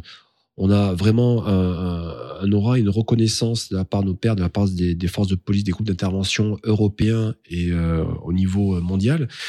Et donc, ouais, j'ai fait des formations pareilles, j'ai voyagé. C'est vous qui allez former en Voilà, fait voilà. les gens euh, gens en Afghanistan par exemple. alors en, Af- en Afghanistan, c'est euh, non, là on s'occupe là, c'est vraiment des missions. On fait de la protection rapprochée. Euh, donc on s'occupe de l'ambassadeur de France. Au Liban, c'est pareil. On demande des spécialistes hein, parce que c'est quand même des zones chrysogènes. Donc c'est pour ça qu'on envoie des opérateurs du RAID pour faire ces missions-là. Ça dure trois trois mois soit à Kaboul ou, euh, ou à Beyrouth. Et après, le reste, voilà, c'est des formations qui durent 15 jours, 3 semaines. Alors, au niveau intervention et au niveau négociation. Donc, j'ai eu la chance de partir à Djibouti, de partir en Croatie, au Gabon.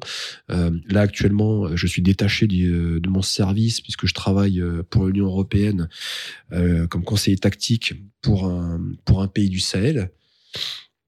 Donc voilà, ça m'a apporté vraiment encore plus. Voilà, je suis vraiment monté en- encore plus en compétences et c'est vraiment quelque chose voilà qui m'a toujours passionné. Et alors en fait, vous vivez dans le danger permanent? Comment comment on vit là? Vous êtes obligé de Mm. vous entraîner tout le temps? Donc on Vous s'entraîne. devez res- garder oui, la forme, non? Voilà, oui, pour garder la forme, pour pouvoir porter tout notre matériel. Quand on est équipé, tout équipé, on est à 40, des fois 50 kilos sur le dos. Donc euh, si on s'entraîne pas physiquement pour ça, pour euh, soutenir cette charge physique, euh, matérielle, euh, ça peut pas marcher. Donc quand vous êtes en mission, vous avez 40 kilos à on porter. part, ouais, on part avec 40 kilos sur sur le dos. Donc euh, C'est quoi C'est des armes alors il y a des armes, il y a des boucliers, il y a des moyens d'effraction, il y a plein de choses qu'on emporte parce qu'en fait on part toujours avec.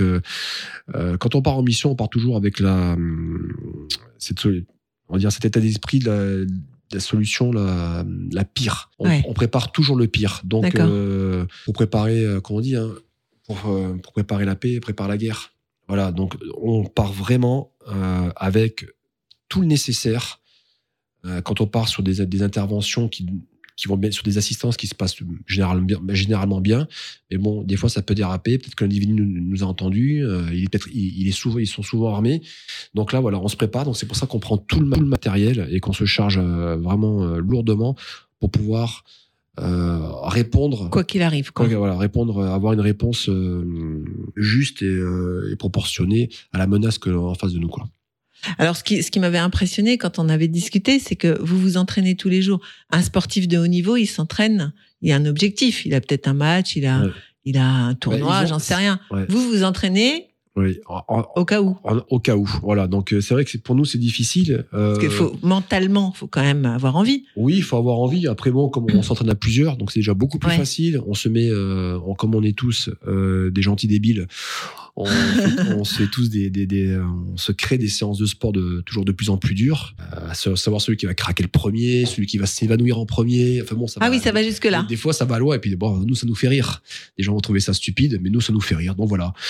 Euh, donc oui, on s'entraîne vraiment, voilà, pour des échéances en fait dont on ne connaît pas pour la plupart, hein, parce qu'il y a des missions que l'on connaît à l'avance. Ouais. Mais euh, quand il y a des prises d'otages ou des forceronnières retranchées, ça on peut pas le savoir en avance.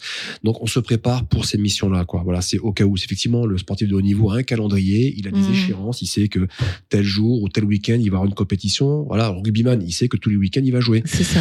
Euh, moi, je sais pas quand c'est qu'on va jouer avec le service. Donc Ouais. on s'entraîne et on est prêt au cas où et on est prêt à Toujours prêt. toujours sur le toujours sur le qui vive jour et nuit 24 Et, et quand vous 24. êtes en, en on dit pas en mission, j'imagine en, en, en action, enfin, comment on dit euh, quand vous travaillez, quoi. oui en opération En opération, Ouais. on, on peut vous appeler euh, H24 ou Oui, comment ça se passe? H24, oui, oui. On a, on est de permanence euh, H24. Voilà, ça c'est euh, quand on rentre au service. De toute façon, on sait qu'on va travailler, euh, qu'on peut être amené à travailler euh, H24. On a un téléphone de permanence et puis dès, qu'il y a un- dès que le téléphone sonne, donc ça peut être quand on est au service, c'est bien, mais moi, ça, ça déjà arrivé plusieurs fois bah, de, que le téléphone sonne à 3, 4 heures du matin euh, pour une prise d'otage ou pour un forceronnier retranché. euh.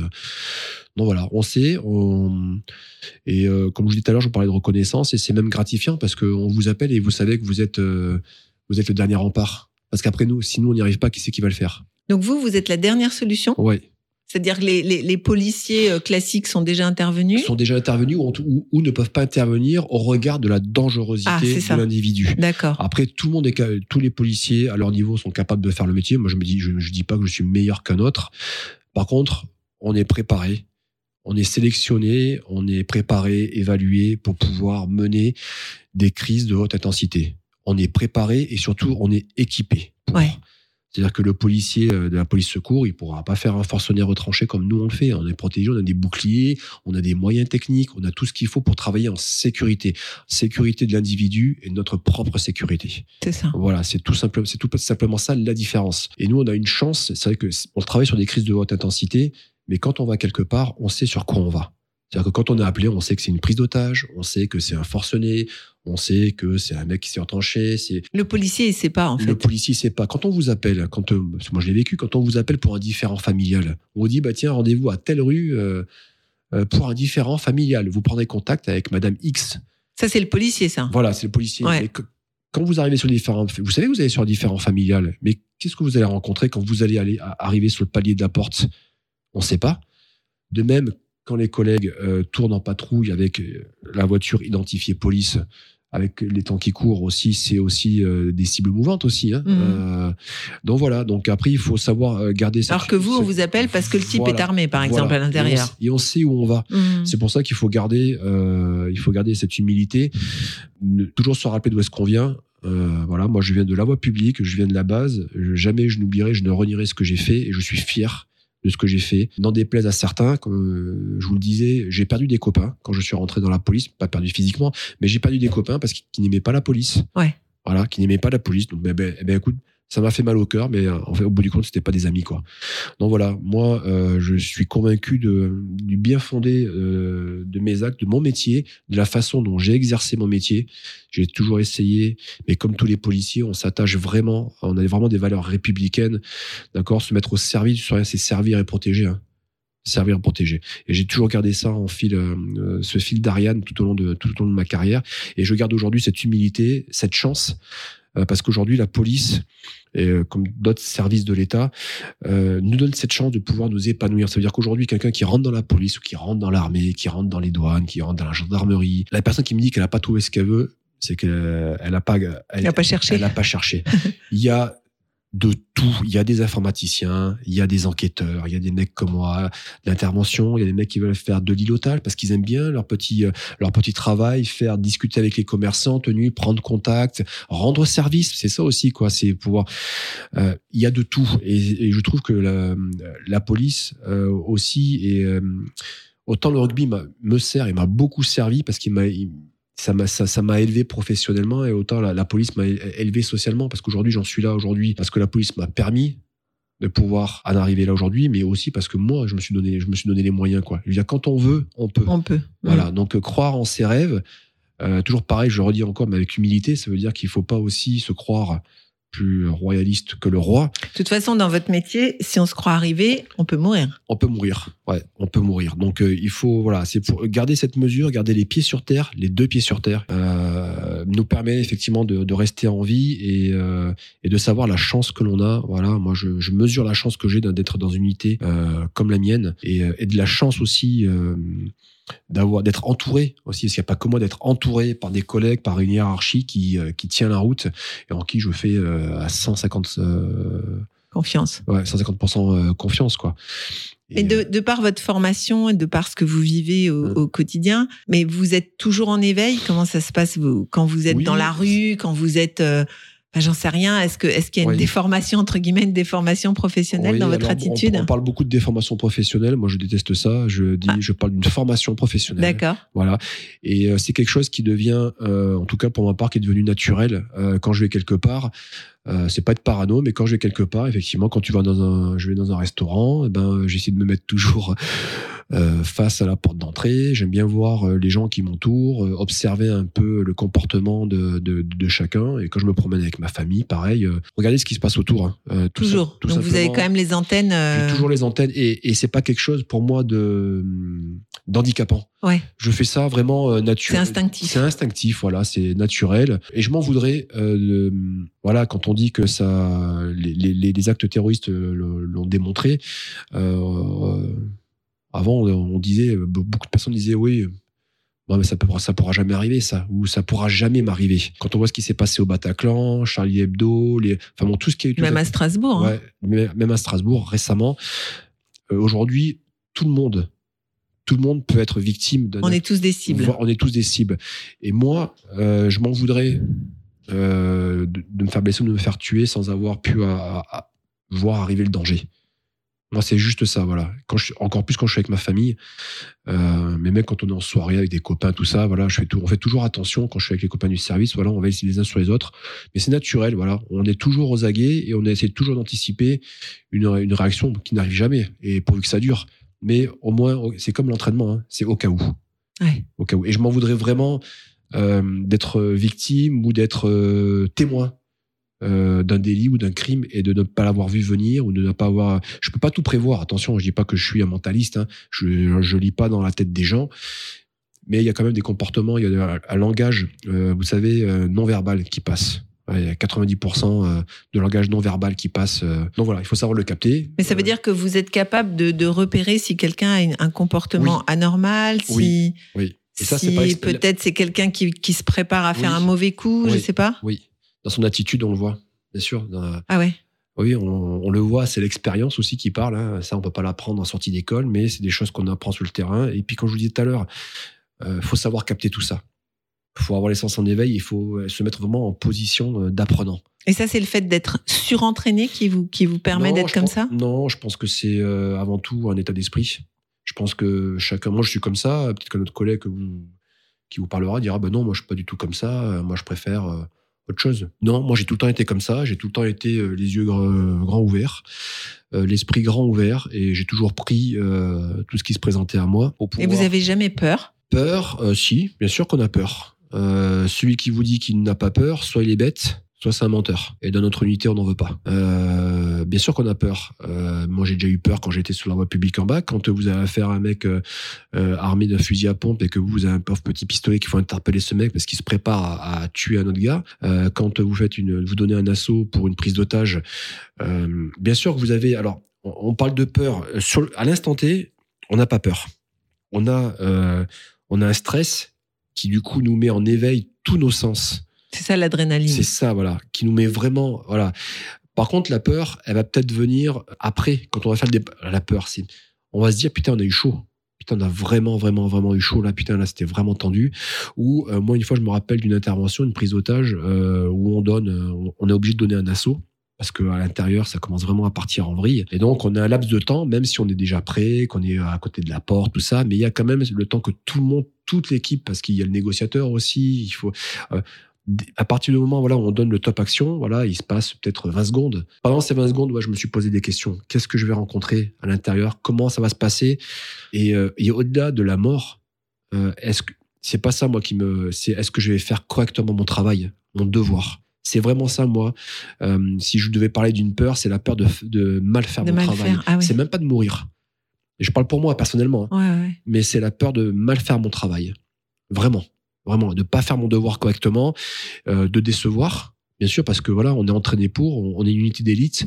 Euh, c'est pas et justement en étant une unité d'élite, on nous accorde. euh, alors c'est bien, hein, on a une reconnaissance, on a une visibilité, on est des super. Pas le droit à l'erreur, On n'a pas le droit à l'erreur Mm.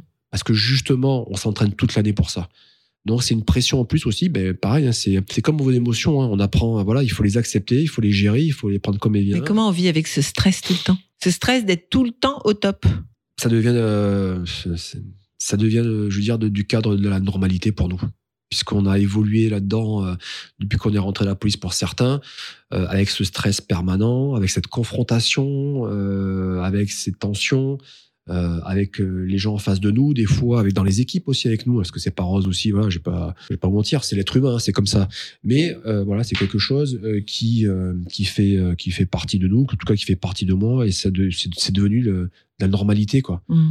Mais euh, ce qui est normal pour moi le sera peut-être pas pour vous, Caroline. Et vice versa. Mm. Et vice versa. C'est clair. Et alors, vous, vous êtes finalement devenu négociateur au RAID euh, oui. euh, Donc, c'est quoi négociateur? Alors négociateur, j'ai la chance, j'ai la chance toujours euh, d'avoir la double casquette, donc d'être euh, voilà euh, au groupe intervention et dans le même temps d'avoir passé une licence. Encore une chance de plus. Vous voyez, quand je disais tout à l'heure la police, Mm. Ben, j'ai passé une licence, hein, moi qui ai un petit bac pro, un BEP CAP, et bac pro et deux bac pro. Ben voilà, euh, grâce. On euh, est loin de l'hôtellerie-restauration ouais, on est loin de telle restauration. oui. Mais je sers toujours. hein. c'est vrai. Euh, donc oui, je, c'est quelque chose, comme je disais tout à l'heure, je suis, moi je suis rentré, voilà, euh, je suis rentré vraiment à l'intervention pour faire de l'intervention. Et donc il y a plein de spécialités dans, no- dans notre service, dont la négociation. J'ai découvert cette spécialité et ça m'a fasciné. Ça m'a fasciné parce que euh, je me suis rendu compte qu'on pouvait avoir beaucoup, énormément de résultats rien qu'en discutant avec les gens. J'en étais déjà convaincu avant parce que c'est quelque chose que j'avais déjà euh, éprouvé, des techniques, mais sans le savoir en fait Mhm. quand vous êtes au contact des clients pour leur vendre des choses ou pour leur faire. Vous voyez, euh, Ouais, voilà, il faut, il faut utiliser des techniques d'influence, pas de manipulation, mais des techniques d'influence. Donc, c'est des choses que j'avais mis en place, euh, voilà, au, au contact de clients. Après, c'est des techniques que vous mettez en- aussi en, en- en place quand vous êtes sur la voie publique. Et là, je découvre quelque chose. En fait, on met des mots. La, négociation arrive à mettre, alors bien sûr, au-delà de vous apprendre, parce que je, je, je- je ne connais pas tout, mais euh, ce qui est bien, c'est que dans cette spécialité, on vous apprend donc bien sûr à, à- à gérer encore plus vos émotions et on apprend euh, à gérer euh, l'être humain dans dans toutes ses personnalités. Aujourd'hui, ce qui fait de, de- C'est le RAID qui a inventé le- la négociation? La négociation, en fait, elle vient, euh, la petite histoire euh, de la négociation, euh, c'est suite aux, euh, aux attentats, dans la création des groupes d'intervention, c'est suite aux attentats de Munich en 72, voilà. Euh, donc là, il y a un gros travail qui a été fait pour créer des groupes d'intervention, pour euh, parce que bon, il y a eu tous les athlètes israéliens sont morts lors de l'assaut, et il y a eu en plus, il y a eu un manque de communication, un raté. Ça veut dire que dans un premier temps, les autorités ont dit c'est bon, ils ont dit aux familles c'est bon, ils sont tous vivants, les athlètes. Ça n'a pas été le cas. Et donc après, derrière, il a fallu ramer, dire aux gens, enfin. Donc là, les groupes d'intervention ont été créés. Et dans le même temps, on a créé des groupes d'intervention. Les premiers groupes d'intervention qui ont été créés, c'est aux États-Unis, c'est le New York euh, Police Department, qui a commencé à étudier et qui a commencé à mettre en place des procédures des procédures de, de négociation à l'anglo-saxonne. Euh, les premiers groupes de négociateurs qui ne font que ça aussi euh, aux États-Unis. Il y a le FBI aussi qui est un très très gros pool de, de négociateurs et très très compétents. Euh, dans le- ils ont commencé à mettre des négociateurs en place en 80. Au RAID aussi, le, donc le RAID a été créé en 85. Et dans le même temps, euh, des C'était personnes. Action Directe en 87 qui avait été un, Oui, un- euh, un des points euh, oui. extrêmement. Voilà, il y a, ben, il y a- il y a eu, eu Neuilly aussi, euh, la prise Oui, d'otage bah oui, avec le HB. Human Bomb. Human Bomb, c'était le raid Mm, avec mm. Monsieur Sarkozy. Euh, après, il y a eu aussi donc effectivement euh, le TA. Il y a eu l'histoire aussi avec les Corses. Enfin bon, euh, le RAID a à son palmarès euh, depuis le début des grandes opérations à son à son actif, des opérations en plus euh, couronnées de succès. Et euh, donc pour revenir sur la négociation, donc voilà, on a mis en place, pas comme je dis on, je fais partie, mais c'est pas moi. on a commencé à mettre en place un pool de négociateurs et on s'est aperçu effectivement voilà que la négociation ne travaillait pas ne travaillait pas, on faisait pas travailler voilà euh, la négociation d'un côté et l'intervention de l'autre. La négociation fait partie intégrante De euh, l'intervention. de l'intervention et du raid. D'accord? La négociation, c'est quoi? Sans rentrer dans les détails, c'est la, la pacification d'une crise, quoi. Ouais. Voilà, c'est faire cesser un événement extraordinaire de façon pacifique. Donc, de façon pacifique, c'est discuter avec la personne. Si elle veut discuter, euh, bien évidemment. Si elle veut pas discuter, on va passer à un autre mode. Mais voilà, la négociation est faite ça pour ça, pour stabiliser une crise et pour gérer une crise pacifiquement. Voilà. Donc, on n'expose pas la vie de l'individu parce que pour nous, c'est quelque chose de très important. L'intégrité des personnes, des, euh, des personnes que l'on a en face de nous, l'intégrité aussi nous, de nos opérateurs, de notre équipe. Et euh, la négociation, pour donner une ordre d'idée, c'est quand même 70 à 80 des résolutions de crise en France. Et, et parlant de ça, justement, euh, vous avez jamais eu l'idée de mettre euh, votre savoir-faire au profit euh, de l'entreprise? Si, j'y pense. J'y pense de, de, de, de, de plus en plus. Euh, là, j'arrive sur la... Alors, pas sur la fin, je vais devoir quitter le, le service. Ah, jusqu'à quel âge on peut être en a- en fait, il n'y a pas d'âge. C'est-à-dire que si on évolue, moi j'ai eu la chance, une fois de plus, encore d'évoluer au sein du RAID. Je suis rentré comme opérateur. Là, j'ai passé mes quali- ma qualification de chef d'équipe il y a pas, il y a, il y a deux, trois ans. Celle de négociateur en 2014. Donc j'ai pu évoluer au sein de ce service. C'est-à-dire que là, en étant chef d'équipe, je pourrais encore rester 5, 10 ans, quoi. Ah oui, d'accord. Voilà. Après, est-ce que je le veux? Mhm. Est-ce que mon corps le peut? L'accepte, ouais. Votre femme aussi Ma femme aussi, exactement, parce que c'est un travail. euh, oui, c'est vrai, vous avez raison. Donc là, voilà, là, à l'heure actuelle, je suis vraiment voilà à croiser des chemins. J'ai la chance, comme je disais tout à l'heure, voilà, aujourd'hui, je suis détaché du ministère de l'Intérieur en étant euh, conseiller tactique à l'Union européenne au profit d'un pays euh, du Sahel. Donc, je suis toute l'année euh, dans un pays du Sahel et j'apporte donc euh, mon savoir-faire et un peu mon savoir-être aux forces, euh, aux forces spéciales euh, du Niger. Donc voilà, mais tout ça, c'est la conséquence de tout ce que j'ai fait avant, quoi. Bien sûr. Voilà, et j'ai cette étiquette, voilà, où j'ai la chance, voilà, dans, dans cet état d'esprit que j'ai tout le temps eu, de vouloir apprendre, d'être un, un cherchant et d'a- d'apprendre, voilà, d'avoir ce côté intervention et d'avoir ce côté négociation, quoi.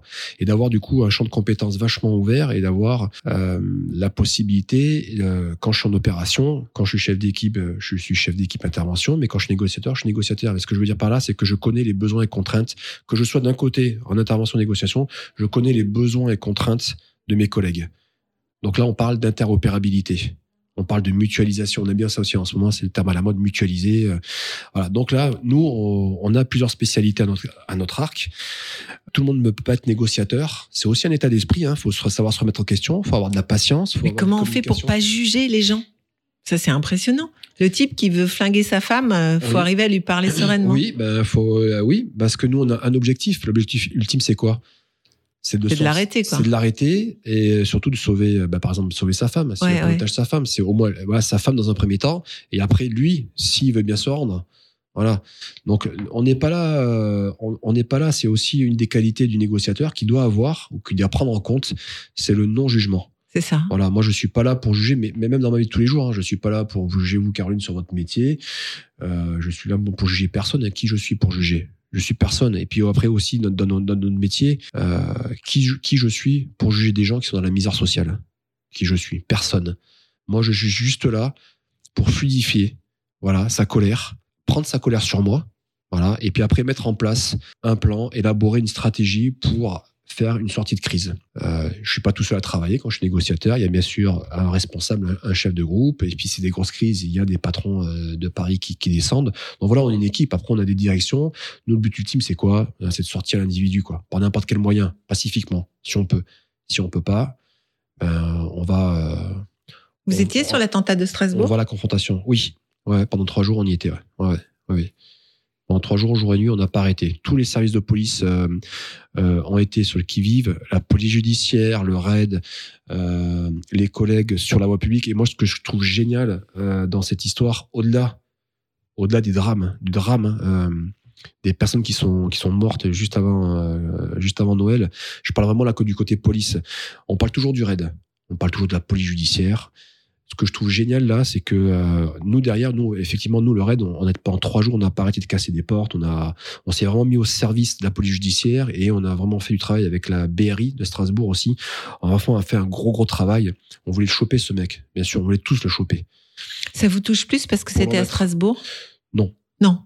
Non, ça me touche pas plus que non non. Non c'est le métier c'est comme ça. Pour moi là-dessus j'ai aucun affect. Euh, euh, ça fait partie du job que ce soit ici à Metz à Paris. Euh, de toute façon c'est la même chose c'est le même résultat. Et donc pour finir là-dessus ce que je trouve génial c'est que ce sont des collègues de la voie publique en tenue qui ont eu la présence d'esprit, vous voyez, de se poser des questions, qui ont eu cet individu bizarre à Neudorf qui traînait, qui essaie de rentrer, qui qui rentrer dans dans toutes les dans toutes les cages d'immeubles et qui ont fait demi-tour. Je crois qu'en plus la petite, je crois qu'ils partaient chercher à manger ou revenaient de manger, je sais plus. Et euh, qui ont dit putain lui il est bizarre quand même. Ah, c'est là qu'ils se sont rendus compte que C'est là c'était. qu'ils se sont rendus compte, mais pourquoi? Parce qu'ils étaient, ils étaient, ils étaient en alerte. Ils étaient en alerte. On savait que bon, il, il traînait dans le quartier, l'individu. On savait pas où exactement. C'était Mmh. trois jours qu'on le cherchait. Et là où je trouve ça génial, c'est que ce sont des polices de terrain dont on ne parle au final que très Jamais. peu, hum. très très peu. Et pourtant, Enfin, quand font- on en parle, c'est en général en mal. en mal, voilà. Et, euh, et pourtant qu'ils font le plus gros du travail, vraiment. Et c'est ça que je trouve génial, c'est que euh, en fait la police, euh, par cette action, euh, par ses collègues qui ont super bien réagi, il y a pas, il y a eu qu'un décédé, c'est l'individu,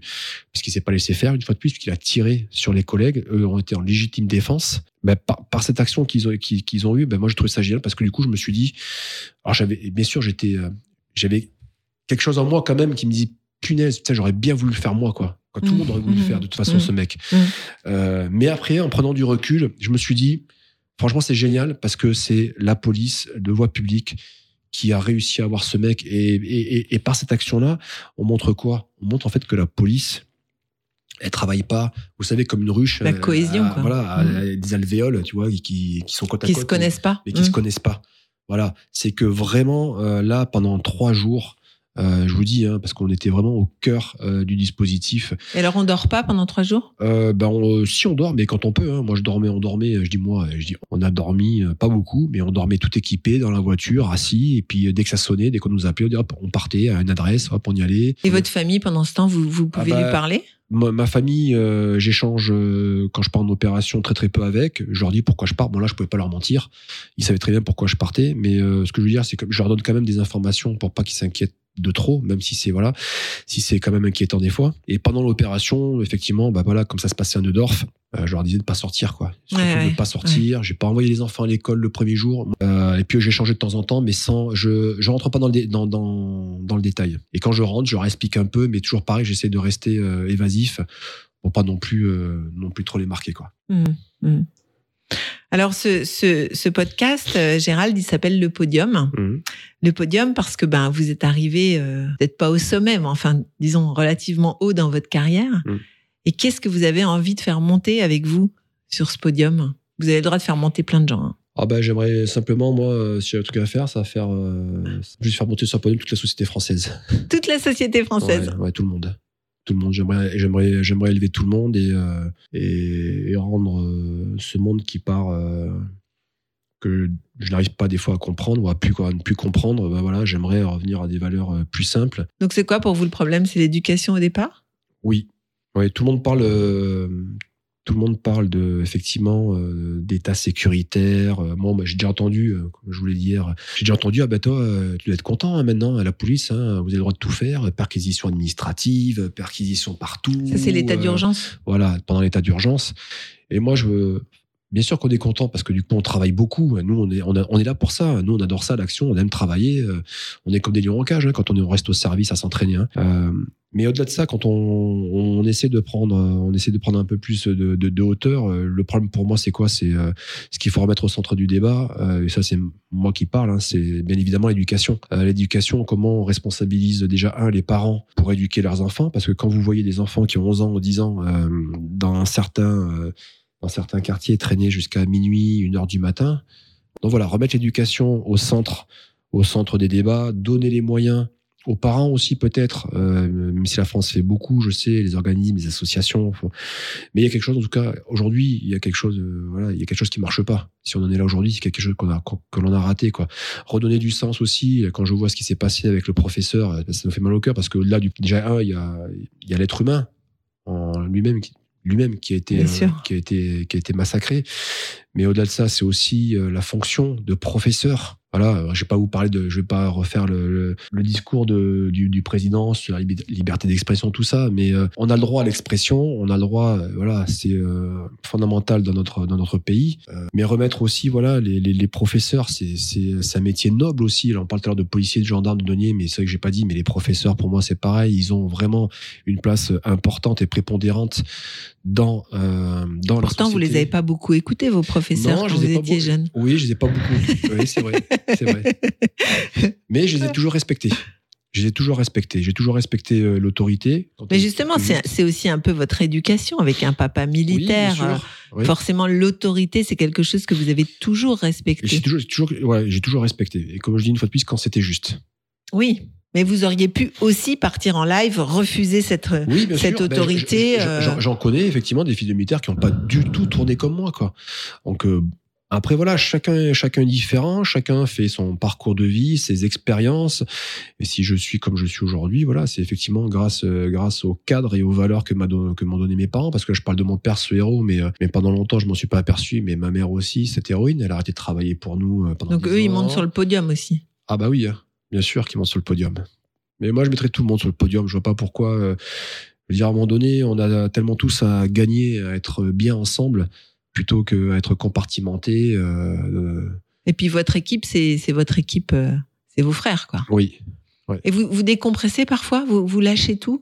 Ah oui, bien sûr. Ah oui, ça, on sait très bien faire aussi. Hein. Ouais. on fait- oui, La troisième mi-temps, ça existe tro- la, aussi troisième mi-temps, quand on sort le soir, on peut sortir le soir ensemble. Oui, bien sûr, on s'éclate. euh, on s'éclate bien sûr en sortant, on s'éclate en faisant des activités. Vous vivez beaucoup ensemble, euh, Ah bah, on l'équipe passe à l'équipe, oui, on passe euh, bah, tous les jours déjà, on est euh, tous les jours ensemble et en plus des opérations et de temps en temps effectivement on se fait des sorties entre nous le vendredi ou le samedi soir en fonction des, des calendriers de chacun. On se fait des repas tous les vendredis midi ensemble. Voilà, ou bah, après chaque opération, on se fait un repas ensemble. Après l'opération, tout de suite, euh, tout de suite voilà. pour décompresser. on, voilà, on fait notre repas, on rigole, on discute un peu de l'opération, de tout de rien, et puis après, voilà, ça permet, ça nous fait une soupape de décompression avant de revenir après, par exemple, après, avant de revenir au débriefing opérationnel, Ah ouais. Qui est super important, euh, qui fait partie aussi intégrante de notre mode de, de fonctionnement. Voilà, pour ce qui s'est bien passé, ce qui s'est mal passé, qu'est-ce qu'on peut améliorer, les difficultés qu'on a rencontrées, et euh, comment on fera la prochaine fois si on est confronté à ce genre de, au même genre de, de situation, quoi. C'est ça. Mm. Mm. Vous avez aussi beaucoup de mise en situation où vous, vous Oui. reproduisez justement des actions que vous avez Oui. vécues. Oui, euh, pendant nos stages. Donc là, par contre, là, avec le service, on a énormément de stages de remise à niveau opérationnel pour les qualifications qui sont Ah, nécessaires. chaque année, il y a des qualifications. Enfin, Euh, ou je sais pas oui, si oui, oui, c'est peut chaque année. il y en a tous les ans, il y en a, il y en a beaucoup. Et ce qui est bien, c'est qu'on travaille. Euh, euh, tout à l'heure, je vous parlais d'interopérabilité, on est en plein dedans. C'est-à-dire que là, on travaille des fois avec des équipes de Paris, de Lyon, de D'accord. Lille.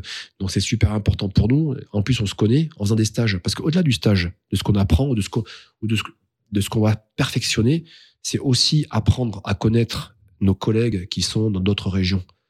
Parce que le jour où on fera une mission, Eh oui. euh, voilà, on se connaît déjà, c'est plus facile déjà à, Mm. à briser la glace pour pouvoir travailler correctement, correctement et, pour être, et pouvoir être efficient rapidement. Mhm.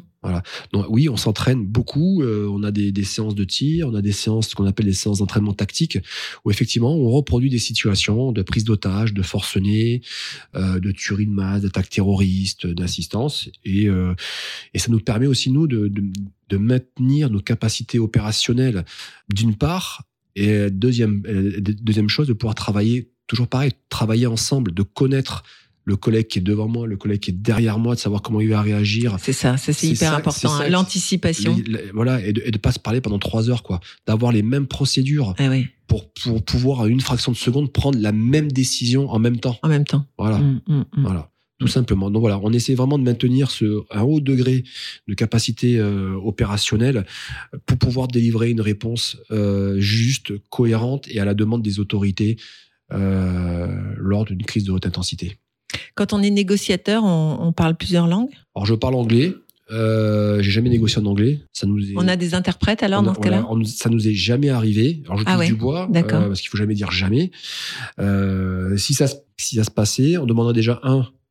Est-ce que dans la colonne d'assaut, même si Quelqu'un parle. est-ce que quelqu'un parle ouais. cette langue ou est-ce qu'on a un collègue d'une autre unité qui parle cette langue? On a, il y a des, dans la police des interprètes euh, Ouais, asserm- assermentés. assermentés. Peut-être qu'on fera appel à eux, quoi. Ça nous est, une fois de plus, c'est peut-être une idée, vous, venez peut-être de, de nous donner une, une idée de- d'exercice. Ah ben voilà. Bah, en tout cas, merci Gérald. Et puis on est bien content que vous soyez pas pilote d'hélicoptère finalement, parce que on Ben- se sent plus en sécurité en vous sachant au raid. Ben, merci beaucoup, et moi aussi, je me dis que c'est une chance d'avoir raté euh, ce concours des pieds d'hélicoptère. Comme quoi, hein, de chaque échec, on peut faire une réussite. Euh, tout simplement. Et continuer à avancer, continuer à avancer, quoi que- quoi qu'il en coûte, euh, voilà. Servir sans faillir. Merci Gérald. Merci Caroline. L'encre coule, le sang se répand, la feuille buvard absorbe l'émotion, sac d'images dans ma mémoire. Je parle de ce que mes proches vivent, de ce que je vois, des mecs coulés par le désespoir, qui partent à la dérive, des mecs qui pour 20 000 de shit se déchirent. Je parle du quotidien, écoute bien, mes phrases font pas rire, rire, sourire. Certains l'ont perdu, je pense à Momo qui m'a dit à plus. Jamais je ne l'ai revu tenter le diable pour sortir de la galère. T'as gagné frère, mais c'est toujours la misère. Pour ceux qui poussent derrière, poussent, au milieu d'un champ de béton, grandir dans un parking et voir les grands faire rentrer les ronds. Parcours de vie, succès, échecs, astuces et petits conseils. Nos invités montent sur le podium et nous partagent leurs expériences. En musique et en anecdotes, un podcast à emporter partout.